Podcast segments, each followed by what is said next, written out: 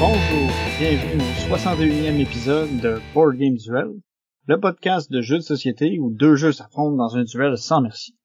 Je suis votre hôte Vince et je suis avec... Ho, ho, ho! Joyeux, joyeux Noël! Ben non, c'est pas le Père Noël, c'est Sam. Mais joyeux Noël à tous nos auditeurs et auditrices. Ah, je m'étais quasiment fourré, t'as la même barbe. Fait que aujourd'hui, ça va être un épisode un peu spécial, en fait, une série de, de deux épisodes où on va présenter nos top 10. Euh, on va commencer par moi pour cet épisode-ci, puis le prochain, ça va être celui de Sam. Mais comme le veut la tradition, avant de se lancer là-dedans, on va commencer par faire un rappel sur le, un retour en fait sur le duel de l'année passée, où la thématique était euh, des villes et des tuiles. Donc, de mon côté, j'ai défendu le jeu Little Town, à ne pas confondre avec le jeu Tiny Town. Euh, Little Town, c'est un jeu où on va construire un village à l'aide de nos euh, de nos alliés. Dans le fond, on a aussi une thématique de euh, placement d'ouvriers. Fait que à notre tour, on peut décider d'utiliser nos ouvriers pour activer des tuiles aux alentours puis ramasser des bonus, qui sont principalement des ressources qu'on peut ensuite utiliser pour construire des bâtiments qui vont aller tout sur un plateau qui est partagé. Fait qu'à mesure que la partie avance, on construit le, le, le petit village, puis on débloque de plus en plus de, de bonus. Euh, D'une partie à l'autre, on va avoir un pool de, bâtiments différents qui vont tous avoir des pouvoirs particuliers. Il y en a qui vont nous faire faire des points, il y en a qui vont nous faire faire plus de ressources. Puis l'idée, c'est un peu de trouver les bons spots, de se créer des spots qu'on va pouvoir aller visiter pour faire un maximum de ressources pour pouvoir faire plus de points par la suite. Fait que c'est ça, c'est un jeu euh, pas très pas très compliqué, mais que j'aime bien. Tu sais, c'est malgré le fait qu'il qu'il qu'il est très simple et un peu euh, enfantin dans son apparence, je trouve qu'il y a quand même un petit euh, un petit truc intéressant. Tu sais, il, re, il renouvelle pas le monde, là, je dirais, mais quand même il y a des trucs euh, il y a des trucs le fun. Là, c'est le fun de pouvoir bien de savoir bien placer ses trucs puis trouver des bons spots puis de bloquer les autres joueurs en mettant soit des bâtiments, soit nos bonhommes aux endroits où ils veulent aller. Ouais, c'est pas un jeu que je jouerais 24 fois, par exemple. Mais, un jeu qu'on a joué ensemble 24 fois, c'est mon jeu My City. Puis pas juste parce que c'est un legacy puis qu'on voulait finir la campagne. En fait, justement, on voulait la finir. Fait qu'on on l'a fait les 24 parties. Fait que ça, c'est un petit jeu de placement de tuiles euh, legacy. Donc à chaque euh, épisode, il va y avoir une petite règle qui va s'ajouter ou s'enlever.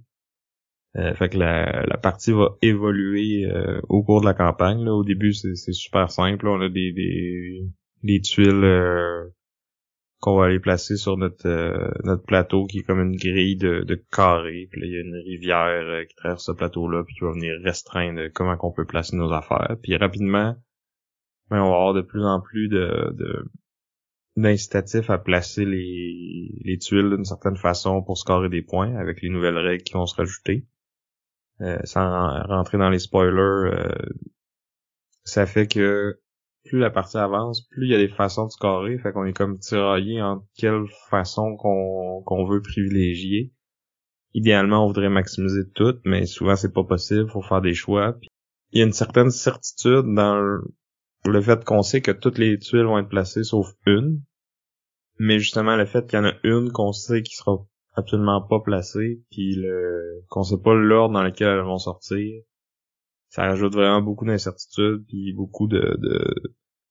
c'est ça qui fait le jeu au final parce que tu sais oui tu pourrais essayer de prévoir euh, qu'est-ce que tu veux mettre où mais tu faut quand tu places tes tuiles faut qu'elles soient adjacentes à celles qui ont déjà été placées. Fait que même si t'as euh, as fait l'arrangement le, plus optimal possible dans ta tête ça se peut que tu sois pas capable de le réaliser parce que les tuiles sortent pas dans le bon ordre tu sais c'est ça. Puis c'est le genre de jeu où il faut que tu te gardes régulièrement le plus. Ben, tu essaies de toujours avoir le plus d'options possible pour pas te ramasser pogné dans un coin où, avant que la fin du jeu arrive pour vrai, t'es plus capable de placer des tuiles. C'est ça, où que t'as vraiment besoin que cette tuile-là sorte avant l'autre.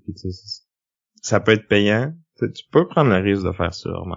Mais c'est ça. C'est à toi de calculer tes probabilités puis de voir si le risque en vaut la chandelle.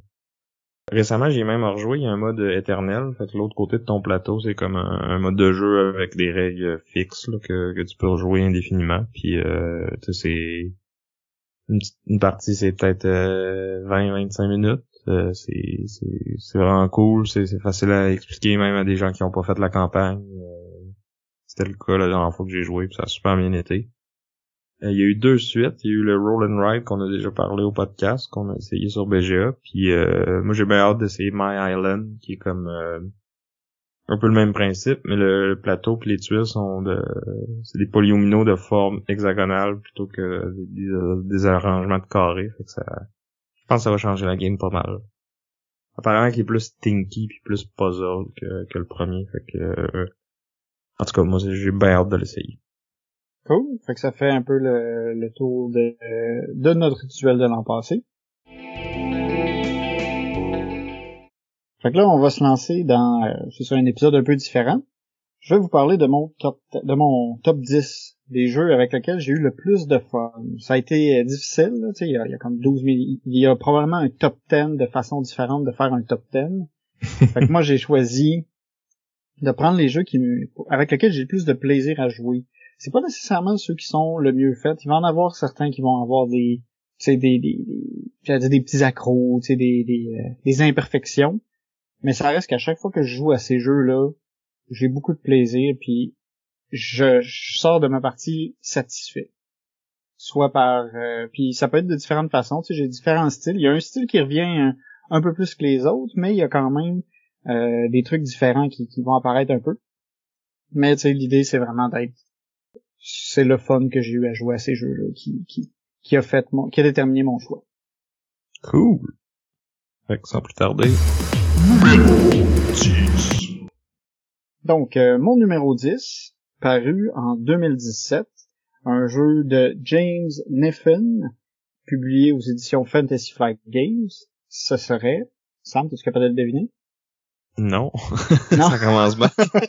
Je me James suis dit Aussi. Non. C'est euh, t'es quand même loin en plus. C'est euh, c'est Civilisation A New Dawn. Ah ben oui. Hey. Euh, j'avais juste oublié l'auteur de ce jeu-là. Ben souvent on pense plus à Sid Meier parce que ben son nom est sur la boîte en plus gros que le designer.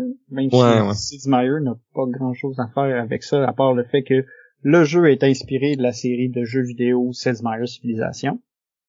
On en a déjà parlé dans un duel euh, au podcast contre le jeu euh, Imperium. Ouais. C'était dans l'épisode 25. Et c'est ça, fait que je m'attendrai pas non plus énormément sur le jeu, mais c'est en gros c'est un jeu où on a une civilisation qu'on veut faire grandir et fleurir, puis pour pouvoir gagner, il faudra réaliser certains objectifs. On a plusieurs objectifs variés qui sont disponibles dans une même partie. C'est souvent des objectifs qui sont liés aux, euh, aux différentes actions qu'on va pouvoir faire le mécanisme d'action, en fait, c'est le, le truc qui est comme cool du jeu, c'est qu'on va avoir cinq actions dans le jeu de base, six euh, avec l'extension, qui nous permettent de, qui, est en fait une, une rangée de cartes. Puis lorsqu'on fait une action, en fonction de sa position sur notre notre piste, elle va être de plus en plus forte. Fait qu'on a intérêt à attendre de faire nos actions pour qu'ils soient de qu'il soit fort, pour qu'elle ait un gros effet, parce qu'après ça, ils retombent en position 1, où est-ce que là, ils ont un effet beaucoup moins, euh, beaucoup moins fort. Fait qu'il faut un peu jongler avec ça. La position de la carte sur notre euh, piste d'action, ça a aussi un impact sur quel type de territoire on peut effectuer l'action. Fait qu'il faut tout timer ça pour que euh, ça arrive bien puis qu'on soit on ait la bonne carte, la bonne action à la bonne position au bon moment. Ouais, en fait, c'est c'est pas mal de savoir quand est-ce que tu fais pas l'action à 5. Exact. Parce que, tu sais, logiquement, tu veux tout le temps faire l'action le plus fort possible. Mais c'est ça, il y a des considérations qui font qu'il y a des fois que c'est mieux de faire une action plus faible, mais qui le timing est bon pour ça, tu sais. C'est d'aller trouver ça qui va faire que que tu vas gagner ou pas, là. C'est ça, parce que le jeu, au final, c'est, c'est une course pour réaliser les différents objectifs. Fait qu'il faut réussir à, justement, arranger le puzzle de façon à ce que tu fasses les, les, les, objectifs rapidement. Fait faut balancer tout ça. C'est ça, c'est un jeu où il y a aussi un peu de, de confrontation. Selon les parties, par contre, c'est pas, ça, il peut avoir plus ou moins de confrontation. Dans le jeu de base, avoir des parties dans lesquelles il n'y en avait pas du tout. L'ajout d'une extension euh, qui est Terra Incognita a un peu euh, forcé une approche plus militaire. Il y a un objectif militaire par partie qui est, que tu es obligé de faire pour, euh, pour pouvoir gagner. Fait que ça a un peu augmenté le, niveau de friction avec les autres joueurs. Ben, c'est un objectif militaire, mais t'es pas obligé d'attaquer un autre joueur. Là. Non, tu pourrais réussir à faire cet objectif militaire-là sans attaquer un joueur. Mais souvent, vu, que cet objectif-là est comme... Euh, dans le fond, il, demande à ce qu'on contrôle un certain territoire qui est un fort. Puis un fort pas loin de chaque joueur, mais tu peux faire jusqu'à deux points avec ça. Ça t'encourage peut-être à, donner... Ça, ça donne de la viabilité de plus, en fond, à l'option militaire parce que tu peux aller chercher un point de plus militairement, ce que tu pouvais pas faire avant. Mm tu fais pas juste enlever un point à l'autre, dans le fond, t'en prends un pour toi aussi. Exactement. Fait que ça ajoutait ça. L'extension va aussi ajouter, c'est ça, d'autres, d'autres mécaniques supplémentaires, mais c'est un des, c'est comme le changement principal. En plus de rajouter plus de civilisation, puis aussi une carte action de plus. Les actions sont, sont modifiées pour justement s'adapter au fait qu'on a maintenant des, euh, des armées qui se déplacent sur le plateau, alors que dans le jeu original, dans le fond, tu mets des, des, des tokens de contrôle sur ton pays, puis tu peux attaquer à partir de ces tokens-là ça faisait un peu moins euh, c'est plus abstrait. Ouais, c'est ça, tu sais, c'est moins je déplace mes armées puis euh, je t'attaque. Là, tu vois vraiment venir les armées, puis tu les vois se déplacer, c'est des c'est des euh, des petits des petits bonhommes carrément, des petits des petits drapeaux en fait que tu déplaces. Mais tu vois, moi j'aimais mieux la, la simplicité puis l'élégance euh, du jeu de base. Je sais que je suis dans la minorité, là, la plupart des, critiques euh, les, les, fans vont dire que c'est une quasiment une, une extension essentielle. Là. Je trouve qu'il y a du bon dans ce qu'elle amène, tu les plus de merveilles, euh, des, règles pour les, les cycler un peu plus, ça c'est cool. Mais je trouve que la, la, sixième carte d'action, puis justement le fait qu'il faut que tu déplaces tes armées puis tout ça, ça ça rallonge beaucoup euh, la game, je trouve, parce que ça amène plus de plus de possibilités de paralyser, paralyser l'analyse. Puis tout cas moi, c'est ça, je préfère le, la simplicité du jeu de base. Mm. Moi, j'aimais ça, l'extension, justement, parce que t'as l'aspect aussi exploration avec tes armées. Dans le jeu de base, euh, la carte est toute découverte. L'extension ajoute l'exploration, puis tu peux explorer justement avec tes caravanes ou avec tes armées.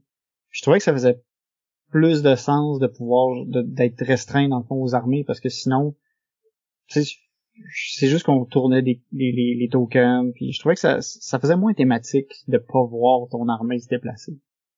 Mais j'aime quand même aussi le jeu de base.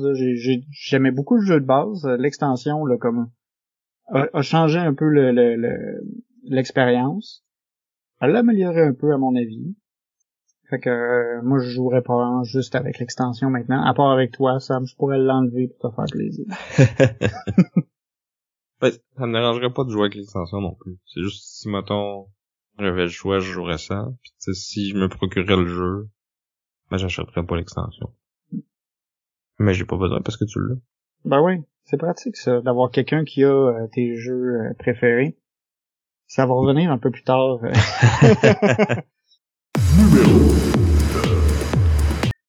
mon, mon numéro 9, c'est un jeu assez récent il est sorti en 2022.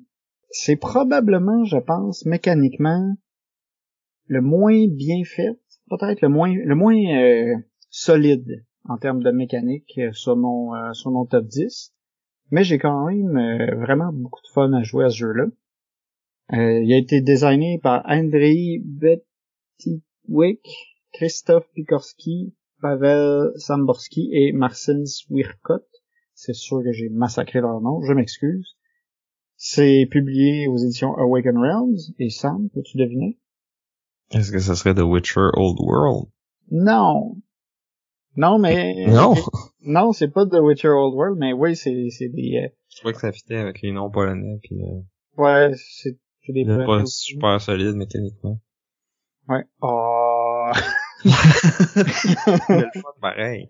Ouais, mais euh, Witcher, je pense qu'il est un peu plus solide que, que celui-là quand même. Euh, c'est ISS Vanguard. Ah. C'est euh, gros jeu de campagne, euh, sci-fi. Une des grosses mécaniques du jeu, c'est que t'as carrément un cartable qui est ton vaisseau que tu améliores. Fait que c'est comme un, cartable avec plein de, pochettes de cartes, là, tu comme les, collectionneurs de cartes Magic, là, ils ont tout ça. Mais là, c'est, ton jeu, c'est ça. Fait que là, tu, tu mets des cartes, tu fais de la recherche scientifique pour pouvoir débloquer des technologies que tu vas construire. Il faut que tu soignes ton équipage, il faut que tu les recrutes, il faut que tu les entraînes. Moi, ça, ça c'est con. Là. En plus, j'ai vraiment hésité parce que je me suis dit, cette mécanique-là, je sais pas trop. Tu sais, c'est c'est du bookkeeping, mais pour vrai. Là, tu sais, t'as un livre pis tout, puis il faut que tu le gères. Fait que j'étais pas sûr.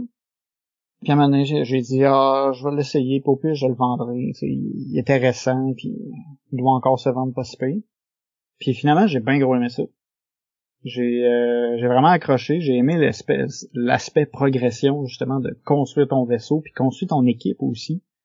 Parce que à mesure que la partie avance, tu rencontres des membres d'équipage que tu recrutes dans les différentes sections du, du, vaisseau. T'as comme quatre sections, qui est un peu comme les quatre euh, classes de personnages, on va dire. Puis tu te crées comme un équipage pour chacune de ces sections-là qui vont s'améliorer à mesure que tu vas les envoyer en mission. Ils ont chacun leur petite euh, leur petit pouvoir puis leur petite capacité spéciale. Fait qu'il évolue puis ça raconte, je me suis dit c'est juste un gros paquet de cartes avec des bonhommes dessinés dessus, mais j'ai fini par limite m'attacher à certains bonhommes même s'ils ont comme pas vraiment de personnalité là, à part euh, ils, ont tout un moi j'ai acheté j'ai acheté l'extension aussi Personal Files avec le jeu où est-ce que là il y a comme un petit une petite histoire avec chaque bonhomme, un petit peu de lore. Il y en a que c'est genre trois lignes, il y en a que c'est un demi-paragraphe, mais tu sais, ça leur rajoute un peu de personnalité. Puis ça... Ouais, ça leur donne un genre de life goal. Là. Ouais, exact. Parce que là, chaque bonhomme se ramasse avec une petite quest, puis quand quand ils la réussissent, ils deviennent un petit peu plus forts. C'est un peu... Euh, le fond, ils, ils, gagnent une nouvelle habilité de conversion pour créer des, des nouveaux symboles sur leur dé. Mais tu sais, c'est pas... Euh, ça casse pas le jeu, mais tu sais, je trouvais que c'était le fun de rajouter ça, puis ça donne un peu de personnalité au bonhomme. Moi, j'ai accroché, là. Je pense que je devais être le client cible pour ce, genre d'extension un peu euh, pas super utile, mais ben, comme tu dis, ça rajoute de la... beaucoup de de flavor, mais sans tu sais, c'est du world building dans le fond. C'est pas comme de la grosse narration qui, qui te montre tout il donne juste un petit prompt pour que tu laisses aller ton imagination avec ça. Ouais, c'est ça. Puis moi, vu que j'étais euh, investi un peu dans, dans le jeu puis les bonhommes, ben ça ça mettait un petit plus. Mm-hmm. On a parlé du jeu là, pas si longtemps, dans l'épisode 54. Tu disais à ce moment-là, tu avais presque fini ta campagne. Est-ce que tu l'as fini depuis? Euh, non, pas encore. J'ai eu, j'ai joué à d'autres jeux euh, depuis. Là. Il faut que je le déterre. Je pense que dans le temps des fêtes, ça, va, se finir. Ouais. C'est, euh, en fait, la dernière partie que j'ai faite, je pense, c'est avec toi. Fait que ça fait. Euh, ok, fait que c'était avant, avant l'enregistrement. C'est ça. Mais euh, c'est pendant le temps des fêtes, c'est sûr que je finis ça. Là. C'est, euh, il faut que j'en finisse. Il faut que je réussisse à sauver le monde. Peut-être qu'au moment que l'épisode va être publié, tu auras fini. C'est possible. On, fera un petit update euh, sur nos réseaux sociaux. Fait que, fait que c'est ça, t'as la phase vaisseau qui est le cartable, puis t'as les phases planète, euh, où là, dans le fond, c'est c'est comme un peu du dungeon crawl, mais pas vraiment. C'est comme... plus des skill checks. Ouais, c'est ça. Mais tu peux comme choisir où tu t'en vas, tu peux séparer ton groupe, euh, des fois t'as des extraterrestres qui viennent t'attaquer. Mais tu sais, c'est pas... Euh, ça, j'ai de la misère à dire c'est quel genre. Tu sais, ça, ça ressemble à du dungeon crawl, plus de skill check. Ouais, plus skill check. Puis c'est un peu... Euh, ça fait penser à Star Trek un peu. Dans le sens où tu explores les planètes, puis que tu, tu, rencontres des affaires, tu rencontres des aliens, des nouvelles technologies. Ouais, ça j'aime ça. J'aimais ça l'aspect un peu de découverte aussi. Tu sais, tu vas te déplacer sur une position, puis là, tout d'un coup, ah, t'as une carte euh, qui te dit, ah, il va se passer telle affaire, euh, faut que tu essaies de faire ça. Puis là, faut que tu choisisses les bons, euh, les bons membres d'équipage pour faire le bon skill, pour faire ce skill-là, puis tu sais, t'as des cartes qui peuvent t'aider à ajuster tes dés. À mesure que la game avance aussi, tu sais, au début, t'as comme juste un groupe de dés de base, mais plus la game, plus le, scénario avance, plus t'achètes des dés plus forts, puis ça fait que tu peux faire des plans plus durs. Moi, c'est, c'est venu me chercher. Je sais pas, maintenant, j'avais comme le goût de, de sci-fi, puis c'est tombé. C'est, c'est, un peu ce que je voulais. C'est vraiment venu combler un, une envie sci-fi parfaitement. Mm je pense que c'est un, très bon jeu solo. Ou à deux avec euh, quelqu'un que tu vois souvent. Ouais.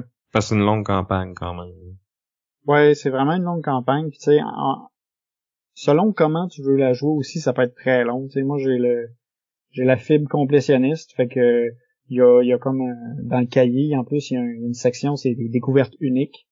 Faut que tu fasses quelque chose de spécial sur chaque planète, puis tu vas en quelques-unes ben moi j'ai tendance à juste vouloir toutes les avoir. Fait que il y a des planètes que j'ai faites plusieurs fois pour essayer de tout trouver ce qu'il y avait dedans. Fait que je pense que j'aurais pas fait un, un partner euh, plaisant à jouer en campagne parce que j'aurais tout le temps été en train de dire non non là ben là il faut aller faire ça là là parce que là je sais qu'il y a rien là ou euh, ici euh, je suis pas encore allé jusqu'au bout là il y a une pile de cartes je le sais là la dernière je l'ai pas encore vue il faut y aller puis tu sais refaire une planète juste pour faire ça, là, je l'ai fait. Là.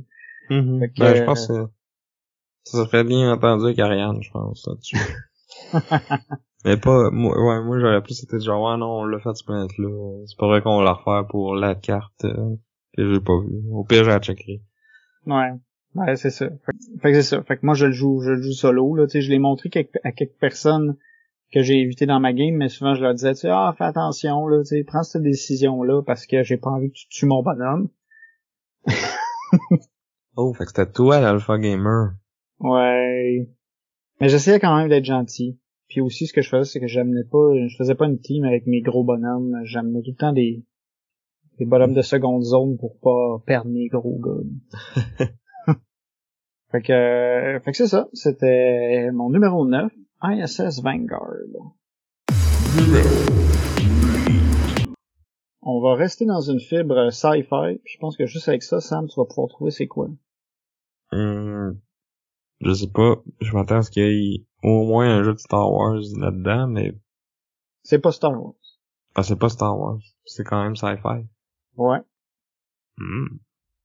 Hey, on voit que je te connais bien, hein, ben, je suis zéro en trois. je, suis ouais, puis je suis un peu déçu parce que celui-là, je pense, je m'étais attendu à ce que tu penses qu'il soit là. Attends, attends, attends. Euh, Sci-fi, pas Star Wars. Ben voyons. Hey, en plus, sais, j'en, j'en, j'en, parle souvent hors, hors, podcast, là. Je vais le dire, là, c'est gênant, ça me... c'est Dune Imperium. Ah. Ah ben oui. Hein. Ouais, hein? Maintenant, ça fait du sens quand tu le sais. Euh, pas mal, ouais. Mon numéro 8, c'est euh, Dune Imperium, sorti en 2020, euh, designé par Paul Dennen et publié par Direwolf. Tu vois, si t'avais dit l'éditeur ou l'auteur, là, cette fois-là, ça m'aurait aidé. Ouais, mais je me suis dit que c'est justement ça, tu l'aurais comme trop trouvé facilement. Fait que là, je me suis dit, ah, c'est sci-fi, pas Star Wars. ISS Vanguard est passé, je me suis dit, ah, Dune. Ouais, ouais, non, c'est, ben, je sais pas pourquoi dans la tête Dune, c'est pas sci-fi, mais, mais oui, c'est, c'est, c'est très sci-fi, en fait. C'est juste que, j'ai pas lu les livres, j'ai pas vu les films, j'ai juste joué au jeu, en fait. Ouais. Puis en fait, dans les faits, il y a des gens qui pourraient même dire que Dune, c'est plus sci-fi que Star, que Star Wars. Parce que certains disent que Star Wars, c'est plutôt du fantastique dans l'espace. Oh, ouais, ben il y a des tropes, là, puis il y a de la... C'est la force, un peu de la magie.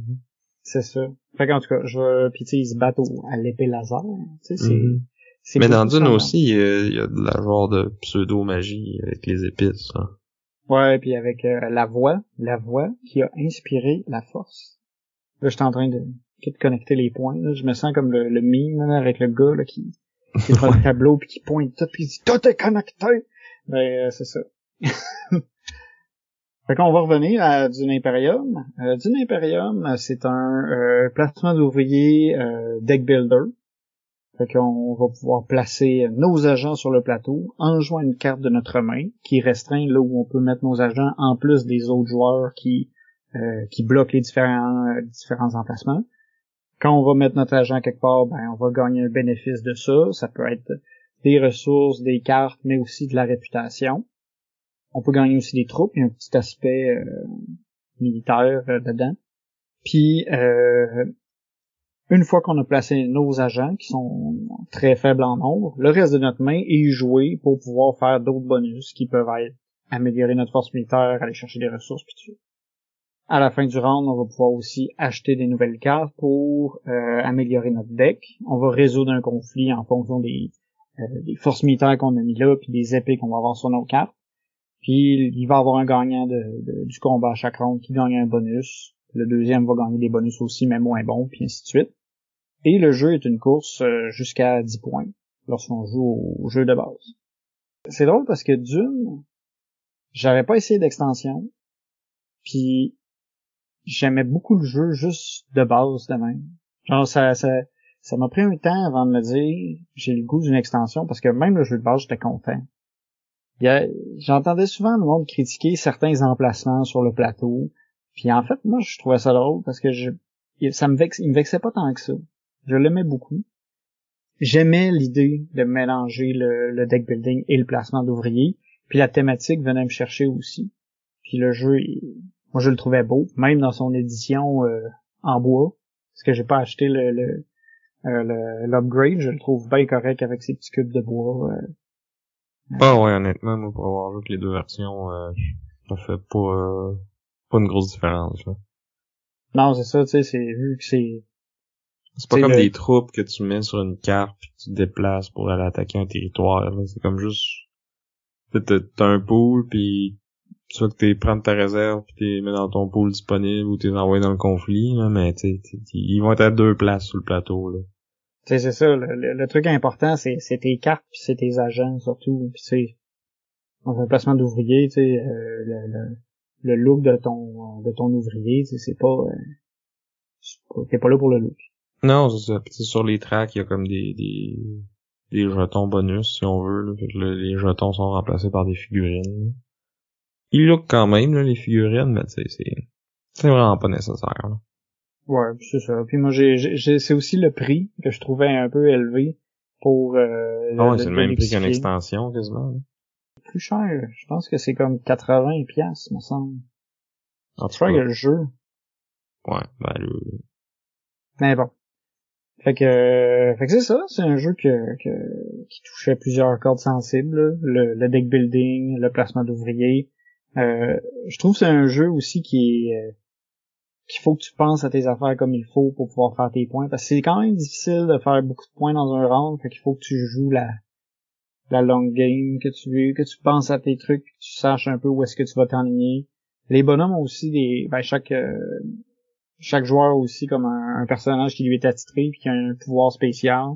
Je trouve que les pouvoirs peuvent être intéressants. Tu sais, les, les bonhommes plus complexes, je trouve cool.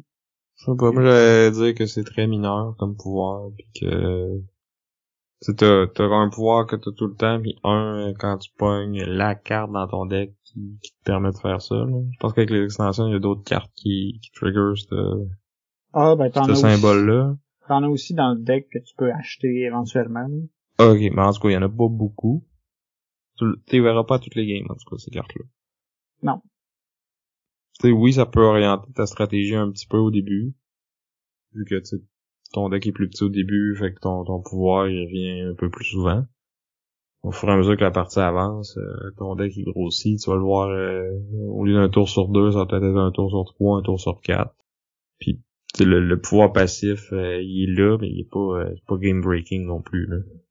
Non, mais des fois, tu peux faire des moves assez cool, là. Tu sais, comme avec le Baron Harkonnen. Euh, si tu choisis les bonnes factions, puis tu planifies ta, euh, les bonnes les bonnes réputations au bon moment, là, mané, clac, clac, tu fais euh, deux, trois points avec en un tour, puis euh, personne ne veut venir. Il y a des trucs intéressants. C'est sûr que les, les, les leaders plus complexes, souvent, il y a des options un peu plus un peu plus cool. Mais, ah, peut-être que je les essaye. Je pense que j'ai peut-être juste joué les, les plus simples les les moyens, mettons. Ouais. C'est sûr que j'ai pas joué, euh... non, ben j'ai joué moins que toi, c'est sûr. Peut-être 5 ou 6 parties, gros max. C'est quand même beaucoup, là, pour un jeu qui est, c'est pas, euh... ça fait 33 ans qu'il est sorti, mettons, mais il y a eu une pandémie au travers de ça, là. Ouais, ouais. ouais, je l'avais reçu justement, moi, pendant, euh, pendant le Noël de la pandémie. J'avais joué en solo, c'est peut-être quelque chose que je recommande plus ou moins. Euh, ben, en tout cas, je veux dire, j'ai pas eu pas le recommander, c'est peut-être vite dit, mais j'ai pas eu énormément de fun à jouer tout seul. Non, il est, ben, l'application est, tu sais, c'est, ça réplique pas bien l'adversaire, là. C'est comme, elle fait un peu n'importe quoi, puis ben, c'est tout au hasard. Ça, ça, bloque des emplacements, mais comme, c'est ça, comme tu dis, c'est au hasard. Fait que des fois, ça te fait chier, d'autres fois, tu t'en fous. Fait que, moi, en tout cas, moi, j'aurais aucun intérêt à le jouer en solo, puis même à deux, t'es obligé de, de mettre un, un automa aussi, fait que, au moins, t'as l'autre joueur, là, qui, qui peut potentiellement vraiment bien jouer, là. Fait que ça, ça ouais, qui un fait, défi, là. Qui fait une vraie, une vraie interaction, là, puis tu peux prévoir ce qu'il va faire, puis tout ça. C'est ça. C'est, c'est vraiment mieux de jouer avec des gens. Ouais, moi je dirais même le best c'est à trois. Parce qu'à quatre, je trouve c'est des fois c'est long avant que ton tour revienne, surtout si t'as euh, si les autres vont se débarrer leur euh, leur ouvrier de plus ou qui vont chercher le le mental. Ouais, c'est ça, qui est comme un espèce de pion de plus euh, que tout le monde peut aller chercher. Là. Quand c'est pas toi qui y vas puis que t'as moins d'ouvriers que les autres, des fois, t'es genre, ah, ben là, moi, j'ai déjà fait mon review. Ça revient à ton tour. Ben, j'ai déjà fait mon review. Ça revient à ton tour. Ben, j'ai déjà fait mon review. Ouais. C'est long un peu. Ça, peut le faire deux fois max. Mais, ouais. Je, c'est vrai que ça, à quatre, c'est plus long. Parce que tout le monde réfléchit plus longtemps. Puis, tu sais, il y a plus, il y a moins d'espace sur le plateau. Fait qu'il y a plus de chances que tu te fasses pogner ton spot puis que tu dois penser à une nouvelle stratégie on the fly. Fait que euh, c'est vrai que 3 c'est c'était peut-être le nombre optimal pour jouer. Puis là, la question parce que tu de ça de longue date, ils savent que tu l'aimes là, mais tu tu vas-tu acheter le, le nouveau qu'ils ont annoncé là, qui est euh, différent mais pareil, mais what's the deal with that là? Ouais, je je t'avoue que moi je fais partie des mitigés par rapport à ça, tu sais, je me dis Dune Imperium, tu sais, ça fait juste trois ans qu'il est sorti. Il y a déjà, il y a deux extensions de sortie. je trouve que Uprising, il est, comme trop tôt. Tu vois qu'ils l'ont sorti parce qu'ils sortent un deuxième film, fait qu'ils sortent un deuxième jeu. Euh, ouais, mais le jeu sort avant parce qu'il y a, il y a eu un délai. sortir plus tard, hein. Ouais. Mais sinon, c'était pas mal timé, hein, tu sais, c'était... Mais, ça avait fait ça pour le premier aussi, hein. Ouais. Pandémie. Ouais, le premier c'est la pandémie, puis le deuxième c'est la, la grève euh, à Hollywood, là. Mais, mais ouais. Fait que non, toi, tu vas pas, euh, tu vas pas te le procurer. En tout cas, pas tout de suite. Non, pas tout de suite. Je vais, je vais attendre. Je vais, je vais l'essayer. Dès que je vais pouvoir l'essayer, je vais l'essayer. Mais je trouve que les, il est comme un peu trop pareil pour être un nouveau jeu. J'ai l'impression que les changements qu'ils ont mis dedans, ça aurait pu être une extension. Mais c'est un peu ça. Mais c'est que t'as pas juste une extension, t'as toutes les composantes. Ouais, t'as tout ce qu'il faut pour avoir un jeu de base. Puis t'as le prix du jeu de base aussi. Mm-hmm. Mais mettons un nouveau joueur qui arrive qui, qui le possède pas, il devrait-tu commencer avec ça ou avec... Avec l'original, ben ça c'est... Ça, en fait, je vais pouvoir répondre à ça, mais que je l'ai essayé. Parce que ça se peut que finalement Uprising, les changements qu'ils ont fait, ça se peut que ce soit vraiment meilleur que le jeu de base. Puis je pense que ça, je vais le savoir quand je vais l'essayer. En tout cas, moi, s'ils ont changé les, euh, les cartes d'intrigue pour qu'elles soient moins swingy, je vais fortement recommander cette version-là plutôt que l'autre. Ça, je... Parce que, je l'ai déjà dit, là, mais c'est ça. C'est, moi, j'aime le jeu, mais ces cartes-là, je trouve que c'est trop souvent eux autres qui déterminent le gagnant plus que tout le reste. Malheureusement, je pense que, ben malheureusement pour toi, je pense que ça, ils ont pas trop touché à ça. Ils ont peut-être fait un peu d'équilibrage parce qu'ils ont, ils ont fait un deck complet de cartes pour euh, pour le jeu. Mais euh, je pense qu'ils vont rester dans, dans l'idée que ça va être un peu wild encore parce que c'est c'est un peu leur euh, leur rôle. Ouais, mais s'ils sont tous wild, c'est correct là. Mais là, c'est qu'il y en a qui sont comme borderline inutiles. Il y en a qui peuvent te donner deux points. Deux points, c'est une game qui finit à 10. Ouais, mais souvent, c'est difficile à exécuter les deux points. Oui, mais tu sais, si t'as pas une tour, tu, tu, tu, tu joues ta game en conséquence. Hein. Ouais. Ouais. Mais moi, j'aime quand même ça parce que tu peux justement dire, ok, je vais négliger d'autres aspects pour aller plus vers ces cartes-là pour justement. C'est sûr que c'est c'est un peu euh, risqué parce que c'est moins euh, consistant comme comme façon de faire des points. Fait que c'est ça, ça fait le tour de mon numéro 8, qui était Dune Imperium. On a parlé dans notre épisode 10, qui était les placements de paquets. Parce que c'était placement d'ouvriers puis Deck building. paquet de cartes, deck building. Ouais. Personne ici Aucune ne autre raison. Non. Aucun sous-entendu. Numéro 7. Numéro 7, c'est le plus vieux jeu sur cette liste. Il date de 1995. Ben, là, je sais c'est quoi. C'est quoi? C'est... El Grande. El Grande. En Je effet. cherchais un autre jeu de 95 à dire en joke, mais je l'ai pas trouvé. Mais ouais, c'est euh, c'est El Grande. On parlait tantôt de jeux que ton ami a puis que t'aimes beaucoup jouer. Ben El Grande, ça fait partie de ça. Euh, designé par euh, Wolfgang Kramer et Richard Ulrich et publié aux éditions Rio Grande Games. On en a parlé dans l'épisode 45. C'était un jeu de hashtag Team Sam. ouais. Ça, Ça veut dire que Puerto Rico va être plus haut dans ton, dans ton top? Ok. Je vais maintenant casser le kayfabe. Euh, ça arrive des fois que j'aime mieux le jeu de Sam. Faut pas le dire. Mais ouais, El Grande, en fait, ça a été euh, ça a été un coup de foudre direct. En fait, ça a été difficile parce que justement, quand je l'ai essayé, j'étais comme ben voyons, c'est bon de même ça. Puis euh, j'ai eu beaucoup de plaisir. C'est un jeu de, de majorité slash contrôle de territoire où on va euh, placer des, des armées pour contrôler des, des régions de l'Espagne. Et l'idée, C'est pas vraiment des armées, je pense, thématiquement. C'est plus comme des nobles que t'envoies à la cour pour euh, répandre ton influence. là. Ouais, c'est vrai C'est un jeu non gens- violent. Ouais, c'est vrai qu'ils viennent de la cour, mais c'est vrai qu'il y a quand même des bonhommes qui meurent. Ah non, ils sont renvoyés à la cour. Non, c'est ça, il, il, il se promène entre les provinces puis la cour puis euh, C'est très pacifique comme jeu. Ouais, Surtout avec des, des euh, qui, là, qui prêtent des intentions guerrières qui sont pas là. Ouais, c'est ça. C'est c'est pas du tout un jeu euh, où on est tout en train de se take date, qu'il y a beaucoup de take date, puis qu'on est en train de tout se, se scraper les plans mutuellement.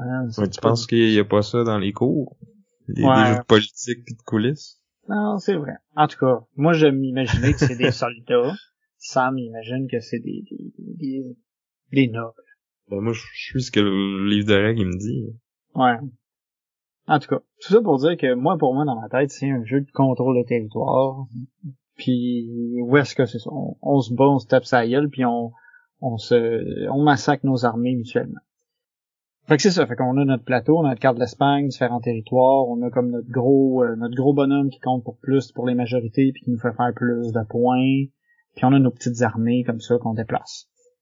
On a un set de cartes qui est euh, révélé, qui est un, qui sont différentes actions qui peuvent être faites. Quand c'est ton tour, il faut que tu choisisses quelle carte. euh, je vais, en fait, en- au début, il y a comme un, une espèce de, de, de sélection de, de, de cartes dans ta main pour déterminer dans le fond l'ordre du tour. Puis, C'est un genre d'enchère. ouais, J'avais- j'avais, j'allais dire draft, mais c'est pas draft parce que tu gardes tes cartes, tu les passes pas aux autres. C'est c'est vraiment ouais un enchère. C'est de l'enchère, puis ça, tu peux juste miser avec les, les cartes que t'as dans les mains, puis tout le monde a les mêmes cartes au début de la partie, puis si moi je joue mon 12, qui est la carte la plus haute, ben personne d'autre peut jouer un 12 ce tour-là. Fait c'est ça. Puis la carte, en plus d'avoir une valeur qui détermine l'ordre du tour, elle a aussi une valeur qui te permet de dire combien de personnes tu prends de ta de ta réserve puis tu mets dans la cour pour pouvoir éventuellement placer. Fait que c'est euh, c'est comme il y a plusieurs usages. Fait que des fois tu es comme en train de te dire bon, est-ce que ce tour-ci je veux amener des bonhommes sur la map? Ou est-ce que je veux faire l'action vraiment chiante qui est là-bas parce que ça va te déranger tout le monde, puis moi je vais pouvoir m'en sortir plus facilement? Fait qu'il faut que tu penses un peu à ça, tu essaies de te positionner dans cette enchère-là pour avoir la carte que tu veux ou avoir le, le nombre de nouveaux bonhommes que tu veux. Ça détermine l'ordre du tour, puis là, à tour de rôle, chacun des joueurs va sélectionner une carte action qui est disponible. Ces cartes actions-là, c'est ça, ils vont changer à tous les tours. Il y en a une qui est toujours là, qui permet de déplacer euh, le roi, parce que le roi il est là, puis euh, celui qui contrôle le territoire où est le roi fait plus de points. Fait que c'est puis aussi c'est que il bloque les le territoire skié de toutes les cartes à action. Exact. Puis tout ce qui se passe, dans le fond, tous les, territoires qui sont scorés sont autour du roi. Fait que le positionnement du roi, il est vraiment euh, vraiment important. ben, tous les territoires ont un scoré quand il y a un scoré, mais autour du roi, c'est là qu'on peut aller placer des nouvelles unités. Ah ouais, ouais. Bon, je... Euh, merci de me, me, rappeler ce petit détail-là. Puis c'est ça. Fait que les, les cartes actions, ils ont tous des effets un peu... Ils ont tous des effets variés. Tu sais, il y en a, c'est comme, bon, hein, tu prends la cour... Tout le monde jette sa cour du roi au vidange, puis on part à zéro. Il euh, y en a, c'est ok, on peut échanger des bonhommes sur le terrain, puis ça peut être avec les autres joueurs, ça peut être, tu peux forcer des déplacements des des euh, euh des, des bonhommes des autres joueurs, euh, ça peut être, ok, on fait un scoring spécial qui, qui est pas dans l'étape de scoring normal, puis c'est tel territoire qui va être scoré. Il y a plusieurs effets comme ça, puis ils sont tous un peu wild, puis je trouve ça le fun parce qu'ils ont ils ont toute la petite flavor, puis tu sais, tu veux rien, tu dis, je veux pas subir lui, puis je veux le faire subir aux autres, puis mm-hmm. je trouve c'est... Puis t'as encore la dualité de, généralement, plus l'effet est intéressant, moins tu vas, il va, parce que la carte, elle détermine aussi combien de bonhommes tu peux placer de ta cour sur le plateau, ce tour-là. Plus l'effet est intéressant d'habitude, moins tu vas placer de bonhommes, puis vice versa, tu sais. Ouais, fait qu'il faut que tu tu gères ça comme il faut parce que ta présence sur le plateau euh, est importante. C'est important que tu envoies des bonhommes le plus souvent possible et en plus grand nombre parce que c'est ça qui va te faire scorer. Puis dans le fond, à chaque trois rounds comme ça, on va pouvoir euh, faire le scoring de euh, des territoires. Fait là, on passe tous les territoires qui a la majorité, puis tout le monde fait des points en fonction de ça. Il y a aussi une twist assez cool, c'est qu'il y a un fort fait qu'à tout moment où tu veux placer... Le castillo. Le castillo. Ouais, le château. Euh, à tout moment où est-ce que tu peux placer des, des bonhommes sur la carte, ben, tu peux les placer dans le castillo, puis euh, à la fin, quand on arrive à une table de scoring, on révèle les bonhommes qu'il y a dans le castillo qui fait des qui font des points, comme ça direct, parce que le castillo compte comme si c'était une région. Puis après ça, ben, ces bonhommes-là, tu peux les mettre dans un autre terrain. Fait que, c'est ça, tu peux faire deux fois des points avec euh, les, les bonhommes que tu as mis dans le castillo. Puis ça, je trouve ça cool parce que c'est comme un, moment surprise parce que tout d'un coup, tu peux faire haha, je fais plein de points. Pas vous. Ben, si tu suis la game, tu peux te rappeler de combien tout le monde a mis dans le castillo. Puis même, il y a des gens qui jouent euh, à variante que le castillo il est ouvert. Il est ouvert. Mais t'as quand même avant qu'on compte le Castillo, tout le monde choisit secrètement où il veut envoyer ses, bonhommes, puis ça va être dans, un seul, une seule région. Fait que t'as comme ce, ce mind game là de ah ben là Vincent s'il en, en rajoute un petit peu là, il va tomber premier, mais là si moi j'en rajoute aussi, je, vais le dépasser, mais là en ce moment je le dépasse. Fait que est-ce qu'il va se dire, ah ben Sam va y mettre là de toute façon pour s'en assurer, fait que moi je vais y mettre ailleurs. Moi je ah ben là s'il fait ça, j'ai pas besoin de les mettre là, je le bats déjà. Tu, tu vois, genre le, le, Ouais, tu joues les joueurs beaucoup, tu sais, c'est. C'est ça. Fait que je trouve ça vraiment euh, vraiment bien pour ça, c'est. Ça, ça, ça touche plein de plein de cordes sensibles. Backstabber, cool, backstabber, mettre des bonhommes sur une carte, faire plein de points, c'est parfait. Ouais, ça faisait longtemps que le, jeu était plus disponible, était hors d'impression. Euh, il y a une nouvelle édition qui, qui sort cette année, qui est un, peu moins beige. Euh, remis au goût du jour. Pour vrai, le jeu a presque 30 ans, puis je pense qu'il définitivement il est encore pertinent, puis même j'irais jusqu'à dire c'est c'est un classique que tout le monde devrait essayer au moins une fois. Ouais. Ouais, je peux pas euh, je peux pas dire autrement là, puis en fait, je trouve ça drôle parce que ben, il, est 92 sur euh, Board Game Geek, il est, il est, coté 7.7, mais c'est plus que ça. C'est juste parce qu'il est vieux qu'il a pas qu'il a pas la cote qu'il mérite. Non, c'est ça. Puis il y a beaucoup, je pense, de, de gens qui sont, ça fait moins longtemps qu'ils sont dans le hobby, qui ont juste pas eu la chance d'essayer justement parce qu'il était, euh, surtout en anglais, ça fait longtemps qu'il est out of print. Fait que je pense qu'avec la, nouvelle édition, euh, je serais pas étonné qu'il va remonter un peu. Là. Fait que c'était euh, c'était mon numéro 7, El Grande. Numéro 6.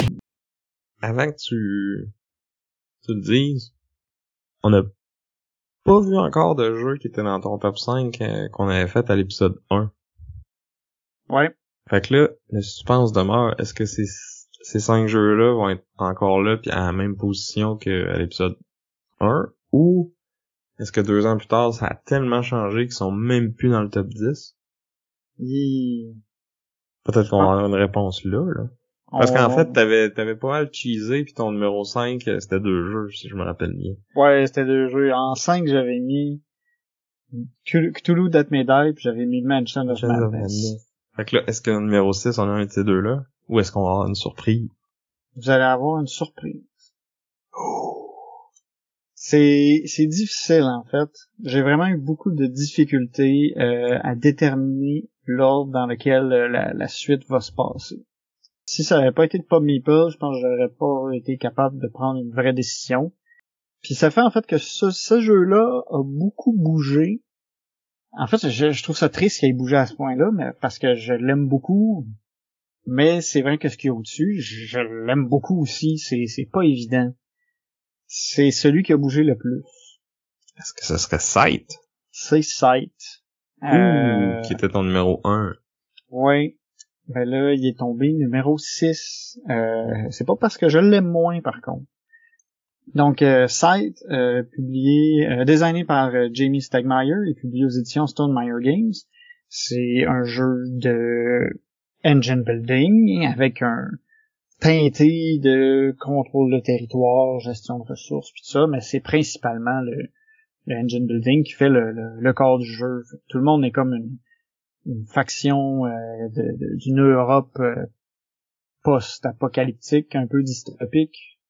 Ouais, plus Mm. dystopique que post-apocalyptique. Ben, pas vraiment. C'est plus comme un, une réalité alternative, là, où c'est, c'est sci-fi, mais comme, Un peu pour la, steampunk. pour la technologie du 19e siècle, là. Ouais, c'est un peu, c'est un peu esthétique steampunk, là, avec les grosses machines qui font de la fumée, puis des gros robots euh, avec plein d'engrenages. là.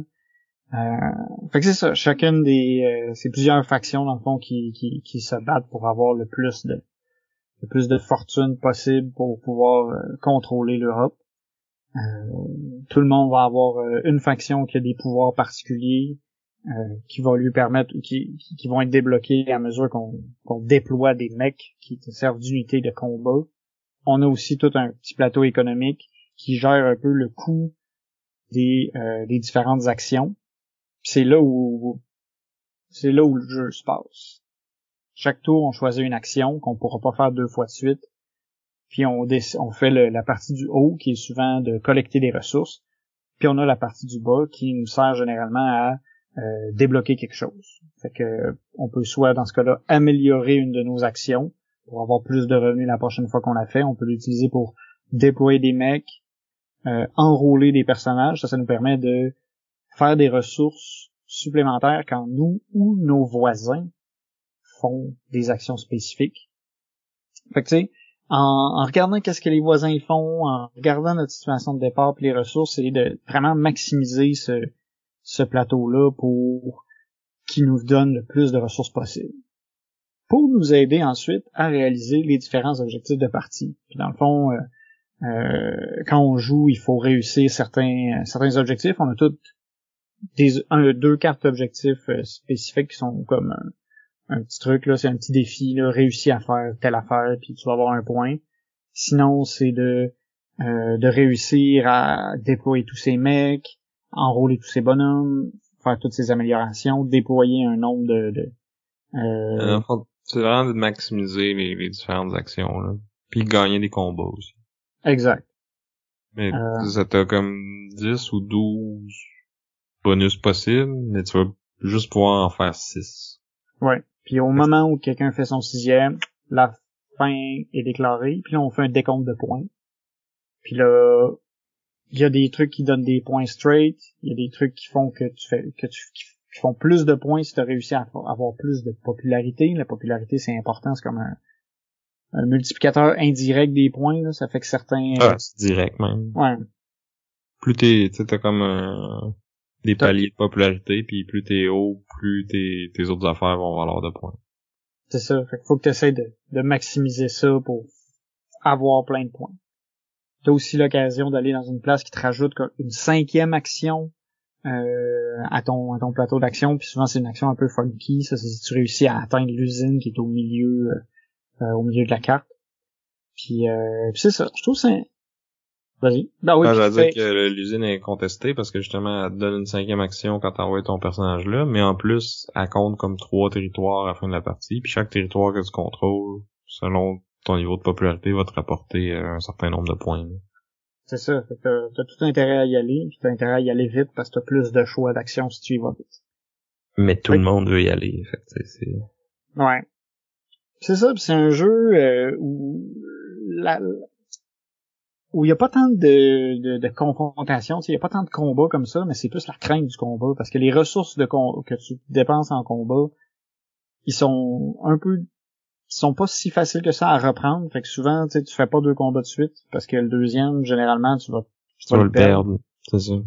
Puis en fait, souvent, ça, ça, ça va tourner comme ça. Il y a quelqu'un qui va faire un combat, il va utiliser beaucoup de ressources pour le gagner, mais tout de suite après, il est plus faible, puis qu'on va tomber dessus.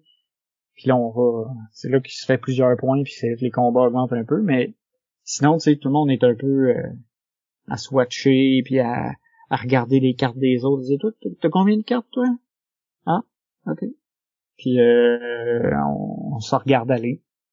Fait que c'est vraiment cool. L'aspect euh, engine building est, est, vraiment super, là. Tu sais, moi, je finis tout le temps que je suis tellement absorbé dans, dans justement mon mon, petit plateau économique que souvent j'oublie les autres parce que là je suis comme ok là je vais faire ça dans le temps de tour je vais pouvoir faire ça puis là je... dans trois tours j'ai gagné puis là il y a Sam qui lève la tête et dit ah je place ma sixième étoile j'ai pas vu euh, j'ai pas vu aller mais c'est ça c'est c'est il, il, il prend euh, c'est je trouve ça vraiment engageant puis j'aime la, la, dynamique de de progression tu sais est tout le temps comme tout le temps un peu plus fort parce que t'améliores ton, ton, ton, tes actions tout le temps. Fait que j'ai euh, j'ai vraiment beaucoup de plaisir à, à jouer à ça. Ouais, moi je, l'aime beaucoup aussi. Euh, Est-ce qu'il va être dans mon top 10? Il faudra revenir la semaine prochaine, ben dans deux semaines pour voir. Euh, le jeu de base est excellent. Je pense que il y a beaucoup des extensions qui valent la peine aussi. On en a parlé euh, là, quelques épisodes, euh, justement, quand, on a essayé euh, pour la première fois le board modulaire puis les, nouvelles rencontres. C'était dans l'épisode 56, fait que vous irez voir, j'ai même fait un petit euh, classement des extensions, donc lesquelles aller chercher en premier. Euh, personnellement, si vous en avez une à aller chercher, moi je dirais c'est, c'est pour spoiler cet épisode-là. Là. C'était là 5 épisodes. Fait que normalement vous l'avez déjà écouté, mais bon. Peut-être que le top 10 va avoir attiré des nouveaux auditeurs aussi. Euh, euh, Fenris, c'est l'extension à aller chercher parce que elle rajoute euh, la campagne. La campagne, deux nouvelles factions. Spoiler alert. Peut-être dû le dire mais en tout cas, bref. Euh, deux nouvelles factions, puis beaucoup de modules que, que tu peux intégrer à, tes, à ton jeu de base après.